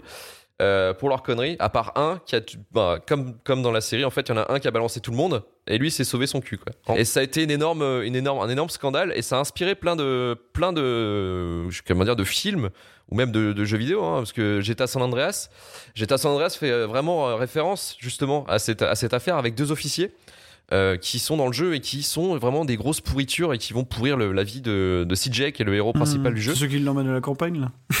Exactement, Très et c'est l'officier, c'est l'officier qui est doublé par euh, Samuel L. Jackson d'ailleurs dans, le- dans le Mhm. jeu. Euh, Il y a aussi le, le film Training Day qui parle de ce, sujet-là un petit peu Toujours avec. très subtil, hein, ça aussi. Je trouve qu'il le fait mieux que The Shield, mais voilà, Oh, ça c'est. ah alors. Puis c'est joué par Denzel qui joue Denzel. Ouais, non, non, c'est vrai.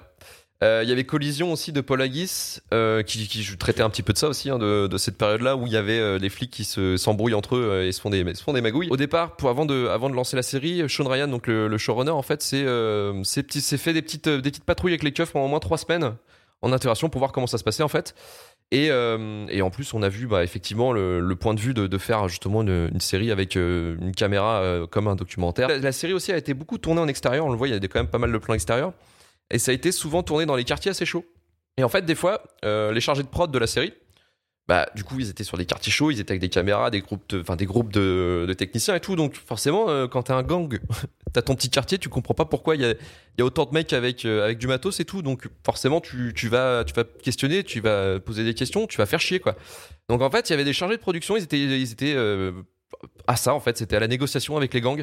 Donc, soit c'était, bon, bah, cassez-vous, quoi, euh, tournez pas dans mon quartier, soit, en fait, ils avaient d'autres solutions. C'était, en gros, euh, soit du cash, soit ils arrivaient, en fait, à que les gangs faisaient de la figuration pour qu'ils les laissent tranquilles. Et dire, bah, tiens, Il y a euh, des scènes qui sont vraiment tournées un peu à la volée comme ça, Voilà. à la, Hong- à la hongkongaise quoi. Et, Vu que les mecs, vu que la les mecs, tu sais, ils aiment bien un peu aussi les, les gangs, ils aiment bien un peu se la show off un petit peu, en disant ouais, je vais tourner un truc, euh, tu vois. Et du fois, ils mettaient les figurants derrière, tu disais ouais, je suis en train de tourner un film, mec, ouais, trop bien. Tu vois, les mecs un peu, un peu, Filme-moi. un peu, un peu, cré- les mecs un peu crétins quoi. On avait parlé de, de Forrest Whitaker euh, qui joue euh, l'officier Cavana, mais il y avait surtout Glenn Close. Et en fait, Glenn Close, si elle arrivait dans la série, euh, la chaîne s'y attendait pas. Enfin, pour eux, ça a été le, le contrat en or. Enfin, ils se disent, mais qu'est-ce qui est fou là, quoi? Mais en fait, c'est que Glenn Close, c'est elle qui a demandé à qu'elle joue dans la série parce qu'elle adore la série, en fait. Disons qu'elle avait foutu un gros coup de pression à toute l'équipe de production. Ils se disaient, mais putain, mais mec, on a Glenn Close, quoi. On est habitué à pas jouer avec des acteurs de seconde zone, si tu veux, pas forcément des grandes stars. Et là, ils ont Glenn Close, tu vois, c'est. Voilà, c'est c'est une actrice quand même qui est, qui est reconnue, euh, qui est une grande star. Et du coup, ils étaient putain, mais comment on va s'en sortir? Donc, ils vont se dire en plus, putain, ça va être la Catherine Deneuve, quoi, elle va nous casser les couilles, ça va être la, tu vois, ça va être la diva, elle va nous faire chier, quoi. Mais en fait, non, elle a été super sympa, quoi. Elle a fait, en fait, euh, elle, euh, elle est arrivée sur le plateau, elle a fait des blagues de paix au chef-op, tu vois. Donc, euh, déjà, dans le bas, elle était yes Catherine Deneuve aussi, non? Super. Ah, Catherine Deneuve fait moins de vannes bon? sur le paix, malheureusement. Il y a un acteur qui a fait une énorme carrière aussi, qu'on peut dire, qui était dans Ah. cette série. C'est celui-là qui fait. Euh, C'est Walton Goggins quoi. Non, c'est celui-là qui fait Julian, euh, le, Ah. donc le flic, le flic noir. Devinez ce qu'il fait maintenant. Il fait une, il fait une autre série Hmm. Ah, peut-être. Un film Ouais, voilà. Des films. Oui, oui, un gros film. Le film de sa vie. Les ch'tis. Ah. Non, mais il est en tôle. Hein il est juste en tôle. Ah.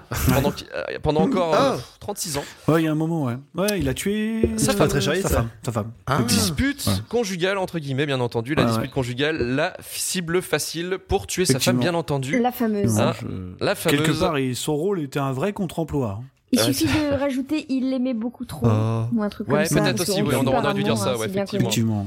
Donc voilà, un énorme enculé. En tôle, voilà. Il y a eu un jeu vidéo, The Shield. Oh.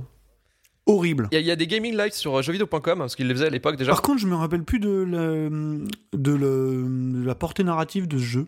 Euh, Ça reprenait, euh, en fait, ça, ça faisait une enquête supplémentaire. C'était juste ah oui, une enquête en plus. C'était un truc euh, un peu comme, spin-off, spin-off, comme ouais. X-Files sur PC, quoi. Ouais, c'est ça. C'est ça. Bah, c'est. Ouais, c'est. Ouais. Ouais, je dirais même que c'est largement moins bien. hein. Quand même. Ça a, été, ça a été développé par un studio américain, Point of View, et c'était, oui, selon jeuxvideo.com, en fait, c'était un truc vraiment médiocre. Euh, 7 sur 20 hein, pour euh, jeuxvideo.com. Ce qui est pas si Il y a mal, déjà 7 points. Avec hein. Il y a déjà 7 points, mais c'est une jolie appréciation que j'aime beaucoup, que je vais vous la lire. The Shield offre un gameplay au moins aussi pauvre que la flore crânienne de son héros. Toutes les phases de jeu propre. souffrent de gros soucis plume. de maniabilité, La belle laissant plume. plus d'importance à la chance qu'à vos talents de joueur. d'auteur. Pourquoi il y a 7 points Ouais, c'est compliqué. Leur barème était un peu foireux à un moment. La jaquette était peut-être bien faite. Je pense peut-être. On voyait C'est quand tu fais du foot et que finalement t'es tellement mauvais que t'as aucune médaille, mais qu'on t'en donne quand même une pour te, pour te féliciter, tu vois. Genre Ouais, la médaille ça. de la participation. Merci, mec. C'est ça. C'est important cette partie. Voilà, au moins tu l'as fait ton jeu, tu l'as sorti, bravo, 7 points. Je vais finir avec le petit point Vic, le petit point Michael Chilikis.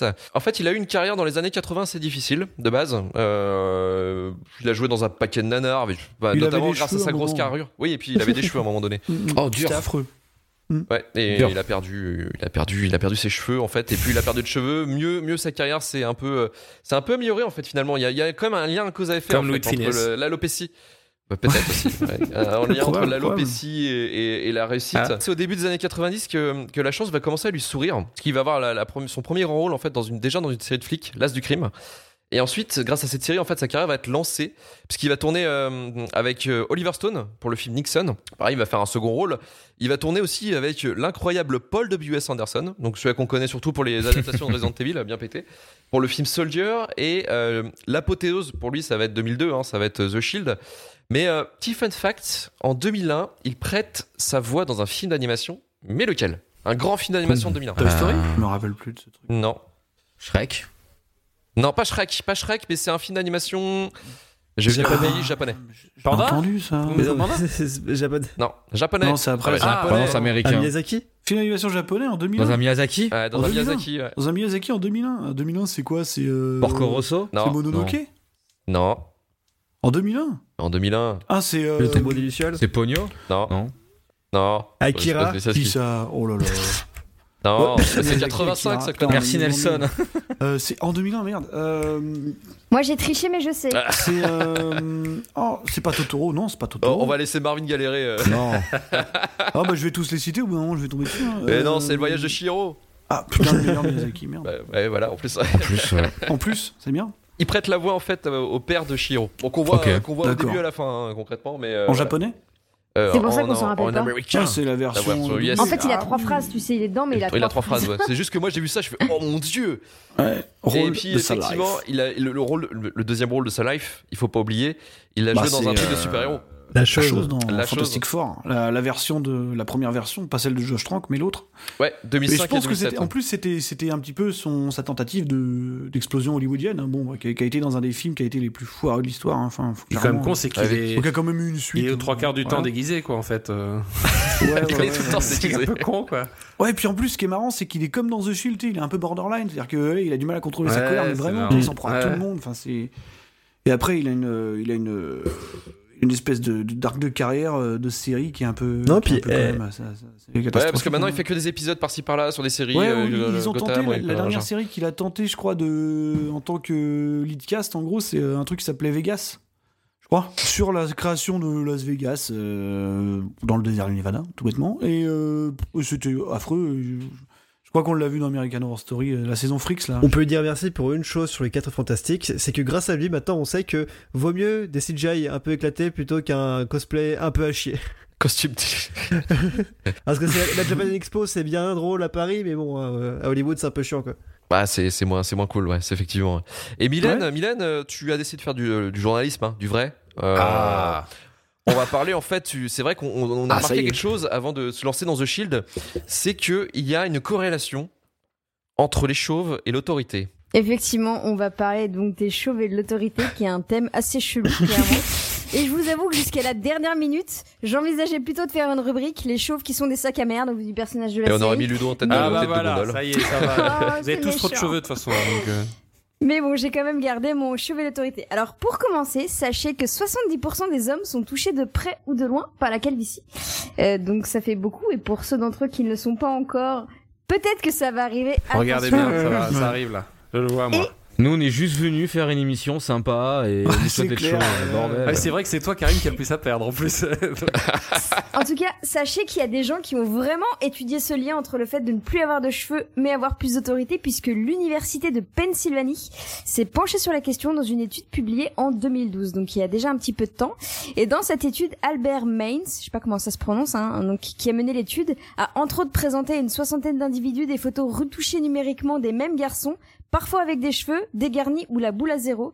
Et euh, les hommes qui euh, sont rasés apparaissent plus virils, plus dominants que leurs congénères, euh, voire même plus grands et plus costauds, mais bon aussi plus vieux et moins Oh. attirants. hein. Putain, il y a, il y a toujours un c'est taquet derrière. Eh, Ah. Choisis. C'est pas moi, c'est l'étude qui Ah, le dit. Moi, j'ai rien dit, c'est l'étude. Euh, du coup, quand on parle de chauve et d'autorité et de, enfin, de chauve autoritaire, un des noms qui ressort assez souvent et qui est ressorti euh, au sein de l'équipe quand j'ai demandé, c'est Philippe. Euh, clairement, hein, il suffit d'un épisode de Cauchemar en cuisine pour comprendre que bon, on n'a pas envie d'être face à lui. Et perso, j'avoue que ça me saoule quand même un peu car autant j'apprécie regarder Top Chef, autant je pense que n'est pas obligé de parler à des gens comme des merdes pour leur revenir en aide et qu'ils comprennent ce qu'il Et faut le pire, changer. c'est que c'est eux qui ont demandé. Après, c'est l'univers de la cuisine. L'univers de la cuisine a toujours été macho Ouais, et attends, complètement con. hein. c'est un truc de fou, lui. Mais c'est pas une raison, Ouais, il faut le changer. Ouais, ça fait le Vic 150 ans que c'est comme ça. de, de- de la cuisine, ouais. Alors c'est une excuse de merde. Euh, enfin, pour repartir côté cinéma et série, du coup, on pensera bien sûr à Bruce Willis, hein, qui n'a d'ailleurs pas toujours été chauve, euh, mais on le connaît tel quel depuis une vingtaine d'années. Euh, et c'est d'ailleurs avant d'être chauve qu'il joue dans ses premiers gros films d'action quand même, hein, comme Piège de cristal. Et le truc assez intéressant avec Bruce Willis, c'est que l'acteur a déclaré qu'il pense que son crâne est à l'origine de son succès et qu'il est plutôt content parce qu'il a un beau Ouais. crâne, donc il peut le mettre en avant. C'est vrai. C'est beau. Ouais. Non mais c'est vrai, il a un crâne un parfait, sur il est très crâne. chiant. Mhm. Je le voyais dans un clip de Gorillaz, euh, il, a fait, il avait fait un clip il y a 5-6 ans Mhm. avec Gorillaz, où justement son archétype euh, de gars bourrin, crâne rasé, et t'as plein de plans Cadillac, tu vois, tu sais, genre rétro Ninja, et il a un crâne parfait. Ah, c'est beau. C'est abusé, euh, j'adore son crâne. L'autre nom qui revient assez souvent, hein, c'est Vin Diesel, qui est acteur, scénariste, cascadeur, mais aussi chanteur apparemment, je Oula. ne savais pas. Euh, très habitué, oui oui, je vous jure, il est chanteur. Donc qui est très habitué des films d'action des, et des rôles forcément d'hommes badass euh, et des tops des shows les plus sexy. Et qui est hein, très autoritaire dans la vie, hein. manifestement. Ça fait déjà deux fois que tu parles de Vin Diesel, toi. Pour les Ouais. babysitters Ah aussi. oui, c'est Ah vrai. ouais. J'ai pas de, j'ai pas d'amour particulier pour Vin Diesel. Et enfin, pour revenir sur les chauves en général, on retrouve aussi beaucoup, beaucoup de rôles de méchants chauves, du coup, ce qui est notamment euh, souvent critiqué par les personnes qui souffrent d'alopécie, donc euh, une maladie qui ne fait pas de cheveux. Euh, par exemple, en méchant, on va avoir Voldemort, on va avoir Bane, Freddy Krueger, le colonel Kurtz dans Apocalypse Now, ou encore Lex Luthor pour lequel d'ailleurs Jesse Eisenberg a dû justement se raser le crâne. Et on peut également penser à Dark Vador qui a perdu ses cheveux Oui. alors qu'il en avait en étant Anakin. Mhm. Clairement, dès qu'on veut rendre un mec méchant, on, on Ouais. rase en fait. Et on le fait tuer. Euh, et du coup, c'est même le cas dans les dessins animés, puisque pensez au personnage de moi moche et méchant. Ah putain, mais oui. bah, c'est aussi un chauve. Euh, du coup, clairement, c'est pas très cool hein, pour les personnes chauves. Pour les petits concernés qui nous écoutent, n'oubliez pas, chauve ou avec des cheveux, on s'en fout. Vous êtes tous beaux comme vous êtes. Oh, le message de paix. Message de paix. Bah ouais, que j'ai quand même Oh, râlé pendant tout le temps de l'épisode, à un moment, il faut que je dise ce truc sympa, tu vois. Message de paix, d'apaisement.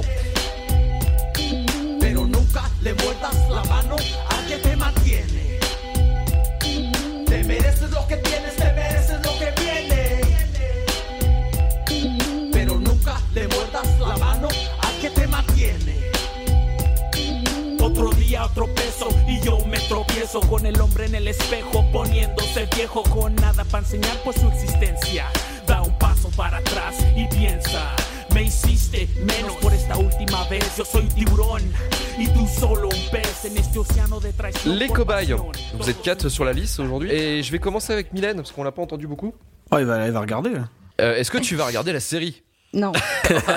Comment ça, non Bah, non C'est-à-dire qu'en fait, si j'ai envie de voir des flics qui sont des gros cons, sexistes, homophobes, racistes, je vais en manifestation. Oui, tu vas à Place Commerce, ouais.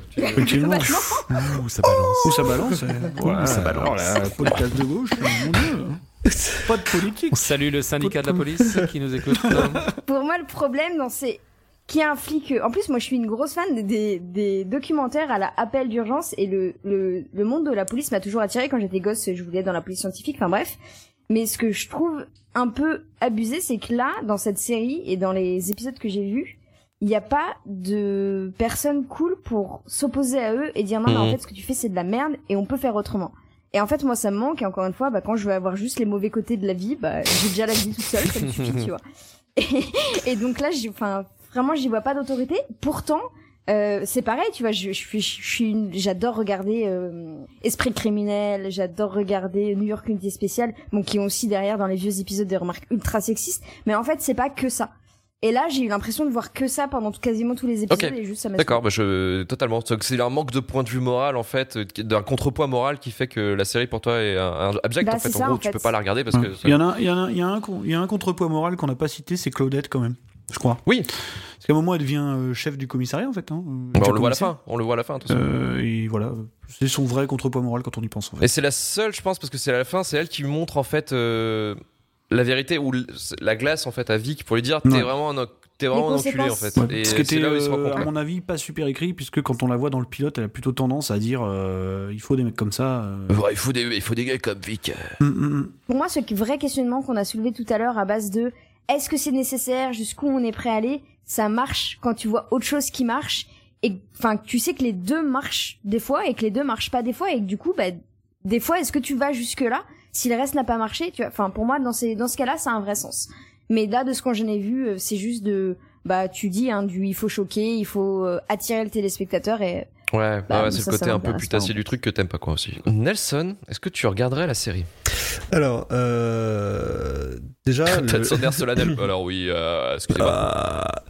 Non, euh, je trouve que la série, déjà, dans son esthétique juste purement visuelle, me n'a pas plu du tout. Le côté euh, caméra épaule, je l'ai trouvé vraiment dégoûtant. J'ai eu l'impression de voir The Office, mais sans le vrai côté.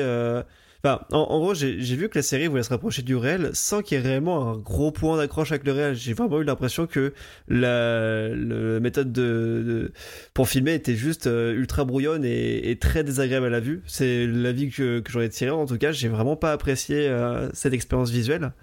Et de l'autre côté, je suis complètement d'accord avec Mylène sur le fait que euh, tu nous montres des sacs à merde et finalement t'as pas vraiment de contrepoids moral qui nous fait comprendre que oui, c'est des sacs à merde. Finalement, euh, il y a une glorification quand même de l'acte de violence et, euh, euh, de toutes ces saloperies. Et finalement, t'as assez peu de, contrepoids qui te font comprendre que c'est véritablement des saloperies. Si t'as une morale un petit peu douteuse, tu peux essayer de, tu peux, tu peux vraiment glorifier ces personnages-là. Donc globalement, non, je pense que je regarderai pas cette série. C'est les, trois épisodes que j'ai vus m'ont laissé un avis pas, alors pas complètement négatif. hein. Il y a des moments où j'ai apprécié, mais clairement pas assez positif pour que je j'ai l'envie de me lancer dans cette expérience. Karim, est-ce que tu regarderais la série? Bah en vrai, euh, curieux, possiblement. Euh, j'ai juste été un peu refroidi par la possibilité que narrativement ça s'essouffle, parce que c'est la question que je me posais. Cette saison, ça peut faire long, tu vois. Mais après, ouais, il y a des trucs qui m'ont plu. Euh, bah moi justement, l'esthétique m'a plu, à l'inverse. Parce que justement, moi, j'aime bien ce côté très rugueux de la réal. Et justement, elle est bien faite parce que c'est pas juste de la shaky cam à l'épaule. Il y a des moments où c'est vraiment réfléchi, où c'est posé. T'as des plans, justement, on va laisser les acteurs faire. Ils savent pas toujours très bien faire, mais vu que c'est une série, j'excuse un peu. Et après, je, en fait, je comprends pourquoi euh, ça a pu choquer. Euh, Effectivement, qu'il n'y ait pas de contrebalancement, qu'on montre qu'un fils de pute faire de la fils de puterie. Donc je peux comprendre que ça pose question, mais perso, moi, je m'en fous. J'ai pas de avec les limites morales, tu vois, et j'aime bien voir justement où on peut, on peut triturer le truc. Et la fin, moi, m'a m'a un peu plu. J'aurais juste voulu que ça cut avant le fait qu'il reprenne son gun, juste ça. J'avais trouvé ça plus imagé que, que efficace, parce qu'on avait, ils auraient pu ne pas donner de temporalité, mais j'avais trouvé ça malin, justement différent de. Je m'attendais à une fin de martyr, comme dans tous les épisodes, euh, dans toutes les séries comme ça. Épisode d'anti-héros. hein. Et j'avais trouvé ça cool, Mm. une vraie fausse punition qui est aussi conne que d'envoyer certaines personnes en prison, tu vois, bah c'est une autre prison légale. Donc voilà, il y a des trucs qui m'ont plu, je, je suis assez curieux parce que le rythme a l'air bien fait. Je suis pas objectif en plus que j'adore l'ambiance qui me rappelle euh, GTA, qui me rappelle Saints, euh, Saints Row euh, qu'il y avait dans les années 2000. C'est con, tu vois, c'est les revivals Cypress Hill, Korn de quand j'avais 15 ans que ça me fait un peu délirer, tu vois. Donc je serais un peu curieux quand même, tu vois, de, de continuer. Ouais, c'est une série que je regarderais. Ouais. Ok, c'est un oui, Mm. c'est un oui. Bah moi j'ai bien aimé en fait euh, et je serais bien tenté de voir euh, de voir les autres épisodes. Euh, alors le petit bémol, c'est comme Karim, je me dis j'espère que voilà, j'espère qu'il y a des bonnes choses qui, ça, qui, qui, qui arrivent pendant les sept saisons, euh, que ça se tourne pas un petit peu en rond. De ce que j'ai cru comprendre, euh, non, Euh, ça m'a l'air plutôt pas mal. Euh, même si apparemment il y a quand même des, euh, au début c'est un petit peu lent, enfin faut faut, faut attendre d'arriver à la 3 c'est ça? Bon, mais en tout cas ça m'a donné bien envie. Euh, je voulais revenir sur un truc, euh, l'histoire du, contrebalancier euh, un petit peu moral là pour euh, dire ça c'est pas bien, c'est pas bien. Alors euh, c'était peut-être personnel. Moi j'ai bien aimé. Euh, j'ai J'estime pas trop avoir besoin de, de qu'on me dise quand c'est bien et c'est pas bien parce que je, bah, on pense qu'on le sait en fait. Euh, voilà, on, on a notre expérience et notre éducation. Après c'est mon point de vue, attention. Hein, mais euh, voilà, je, je sais que quand on montre un truc, par exemple, euh, moi j'ai beaucoup aimé Oz, euh, la série Oz, qui est quand Mhm. même assez, Qui assez a, poussée qui a aussi, lancé, voilà. qui a lancé HBO aussi hein, dans leur Voilà, façon de faire aussi. Moi, j'ai vraiment bien aimé. Ça, ça peut être très barré aussi. Euh, on, on va vraiment dans, dans la perversion, dans l'humiliation. Voilà. Mais je sais que c'est pas bien et je, je sais à quel moment, euh, je, je, moi, ça sort de mes limites. Donc, j'ai pas forcément besoin. J'attends pas de la série qu'elle me dise euh, attention, là, c'est pas bien et, et on, vous devez pas le prendre au, premier degré ou en tout cas, euh, faut, faut, faut pas aller par là euh, dans la vraie vie. Enfin, je, je, suis pas trop là-dessus. Je peux comprendre qu'il y a certaines personnes qui aient, qui besoin de, de, de qu'on qu'on valide ou qu'on valide, valide pas. Euh, après, c'est une question d'appréciation personnelle, mais ça m'a pas dérangé parce que j'ai un petit peu peur, et ça, c'est pas du, du pessimisme, mais euh, ouais, il y a quand même des trucs très trash dans la vie.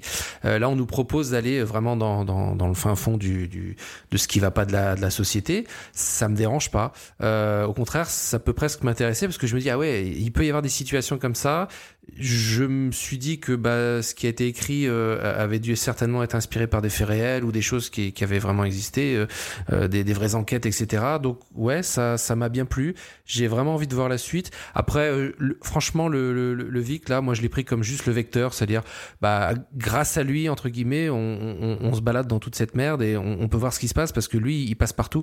Après que le personnage soit bien ou pas bien, euh, je, je sais que c'est je sais que c'est un connard, c'est pas très grave quoi. Je veux dire, euh, mais je veux dire quand, il bastonne un mec pour lui faire dire, euh, pour lui faire avouer quelque chose, je sais que c'est pas bien.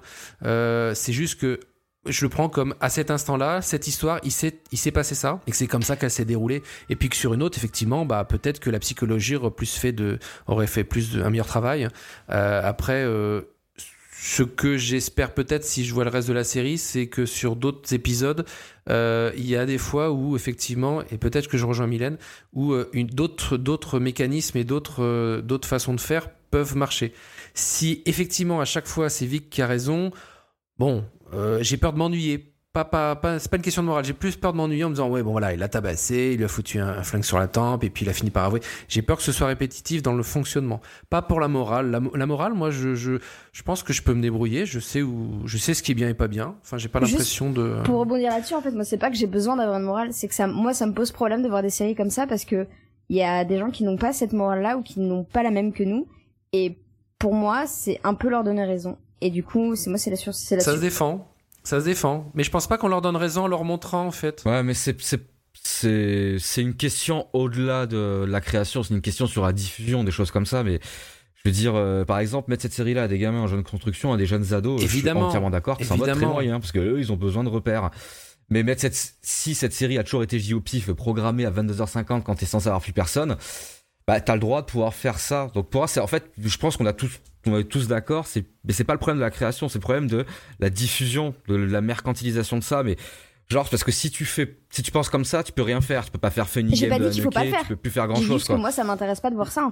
Non, bien Moi, sûr. j'avoue que quand t'as une série comme ça qui, qui prône, enfin, qui prône pas, mais qui montre autant d'amoralité dans une structure qui est censée être, euh, on va dire, la, la police de la moralité, pourquoi t'as pas de gros questionnements sur cette moralité? Pourquoi t'as pas de, de gros dilemmes moraux, euh, moraux plutôt, euh, sur les agissements de la Toi, police c'est con, hein. Pourquoi Mais demain, tu mets un crime que tout le monde juge horrible, euh, genre euh, des gens qui massacrent des animaux ou des pédophiles, et t'as jamais le contre-exemple qui te dit que c'est pas bien, bah toi t'as beau savoir que c'est pas bien, peut-être que ça te poserait problème en fait. Euh, pour moi, en fait, je, comprends complètement l'idée de, faire attention avec les messages qu'on véhicule, de ouf, c'est très important.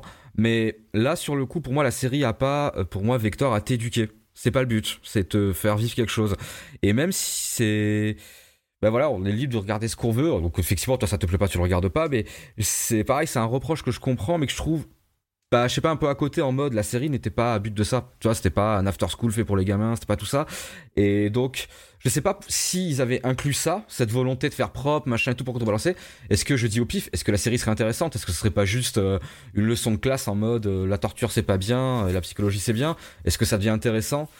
Tu vois, c'est ça que j'ai, dû- en fait, c'est presque que j'ai un peu de mal à comprendre.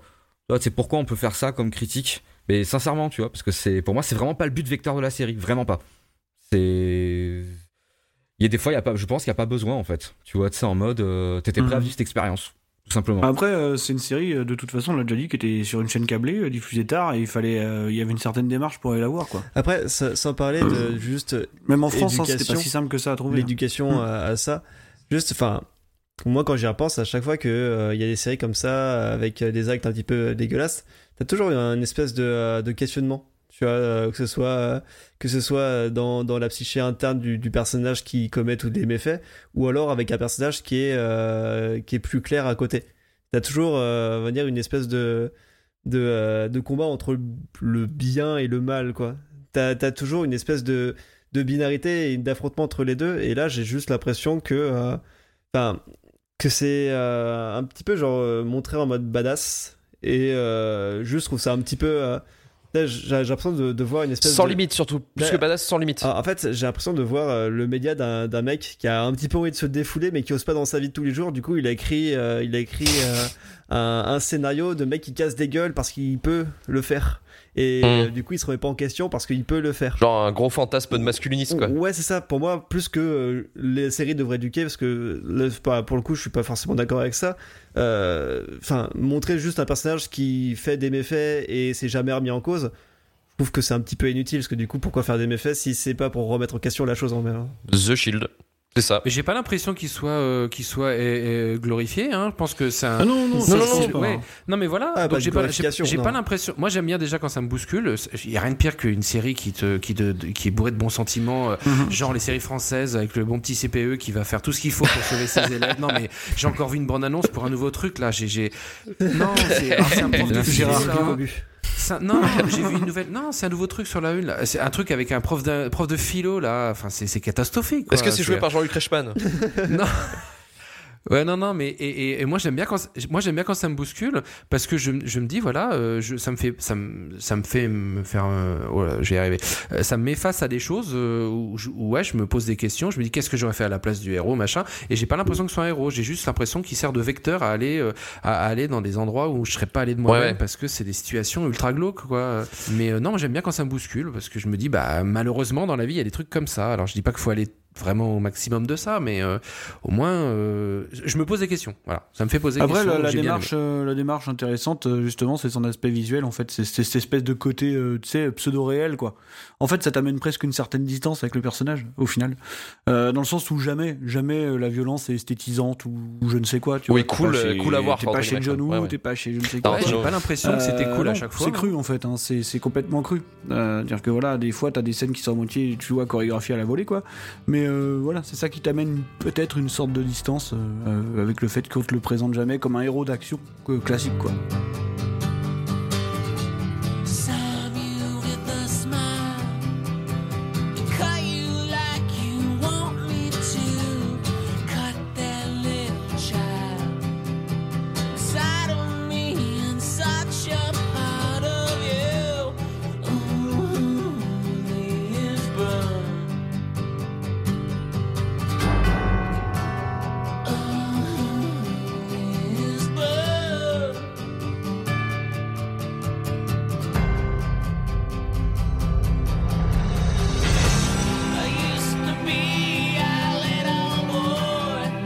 C'est la fin du début de la fin. Nelson, comment on fait pour, euh, pour le début de la fin là, pour proposer une série? Ouais, non, je, vais me calmer. En fait, j'ai mes voisins Ouais, qui sont calme-toi. juste à côté. Bien, vous allez sur euh, Apple Podcast et Podcast Addict. Vous mettez entre 5 et 6 étoiles. Euh, si les- la sixième étoile n'est pas disponible, vous mettez juste 5. Euh, vous mettez ce que vous Ah, il avez est- pensé de il est fort, l'épisode? Hein. Et euh, bah, vous proposez votre série éventuellement. À la volée quoi. Ouais, voilà, à la volée. normal, à la biable. Merci Ludo, merci Mylène, merci Karim et merci Nelson. Et on dit merci également à Marvin Montes du podcast Final Oh, Cut. rien. Euh, Merci, merci, D'ailleurs, qu'est-ce que tu nous proposes chez Final Cut en ce moment?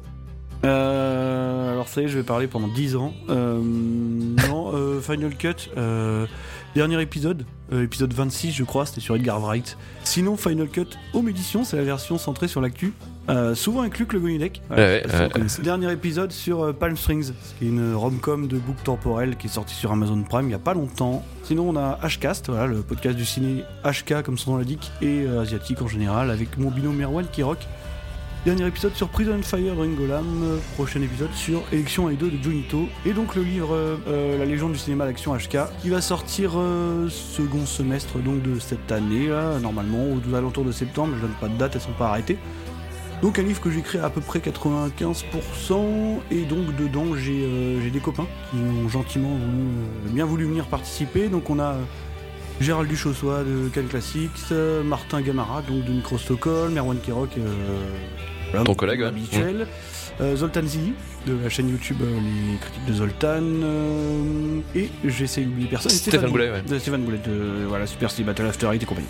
Ok, ça marche. Voilà. En tout cas, merci Marvin de ta participation. J'espère que tu reviendras un Oh autre bah, jour hein, pour peut-être les Sopranos. Retrouvez-nous le mois prochain pour vous parler d'une autre série TV en ayant vu que le premier et le dernier épisode. herviturfur.gmail.com pour le service après-vente. Retrouvez-nous sur la page Twitter de l'émission at le début de la fin underscore ou sur notre Discord euh, qui est le lien est disponible sur le site internet Retour vers le Turfu. Vous pouvez retrouver tous nos podcasts.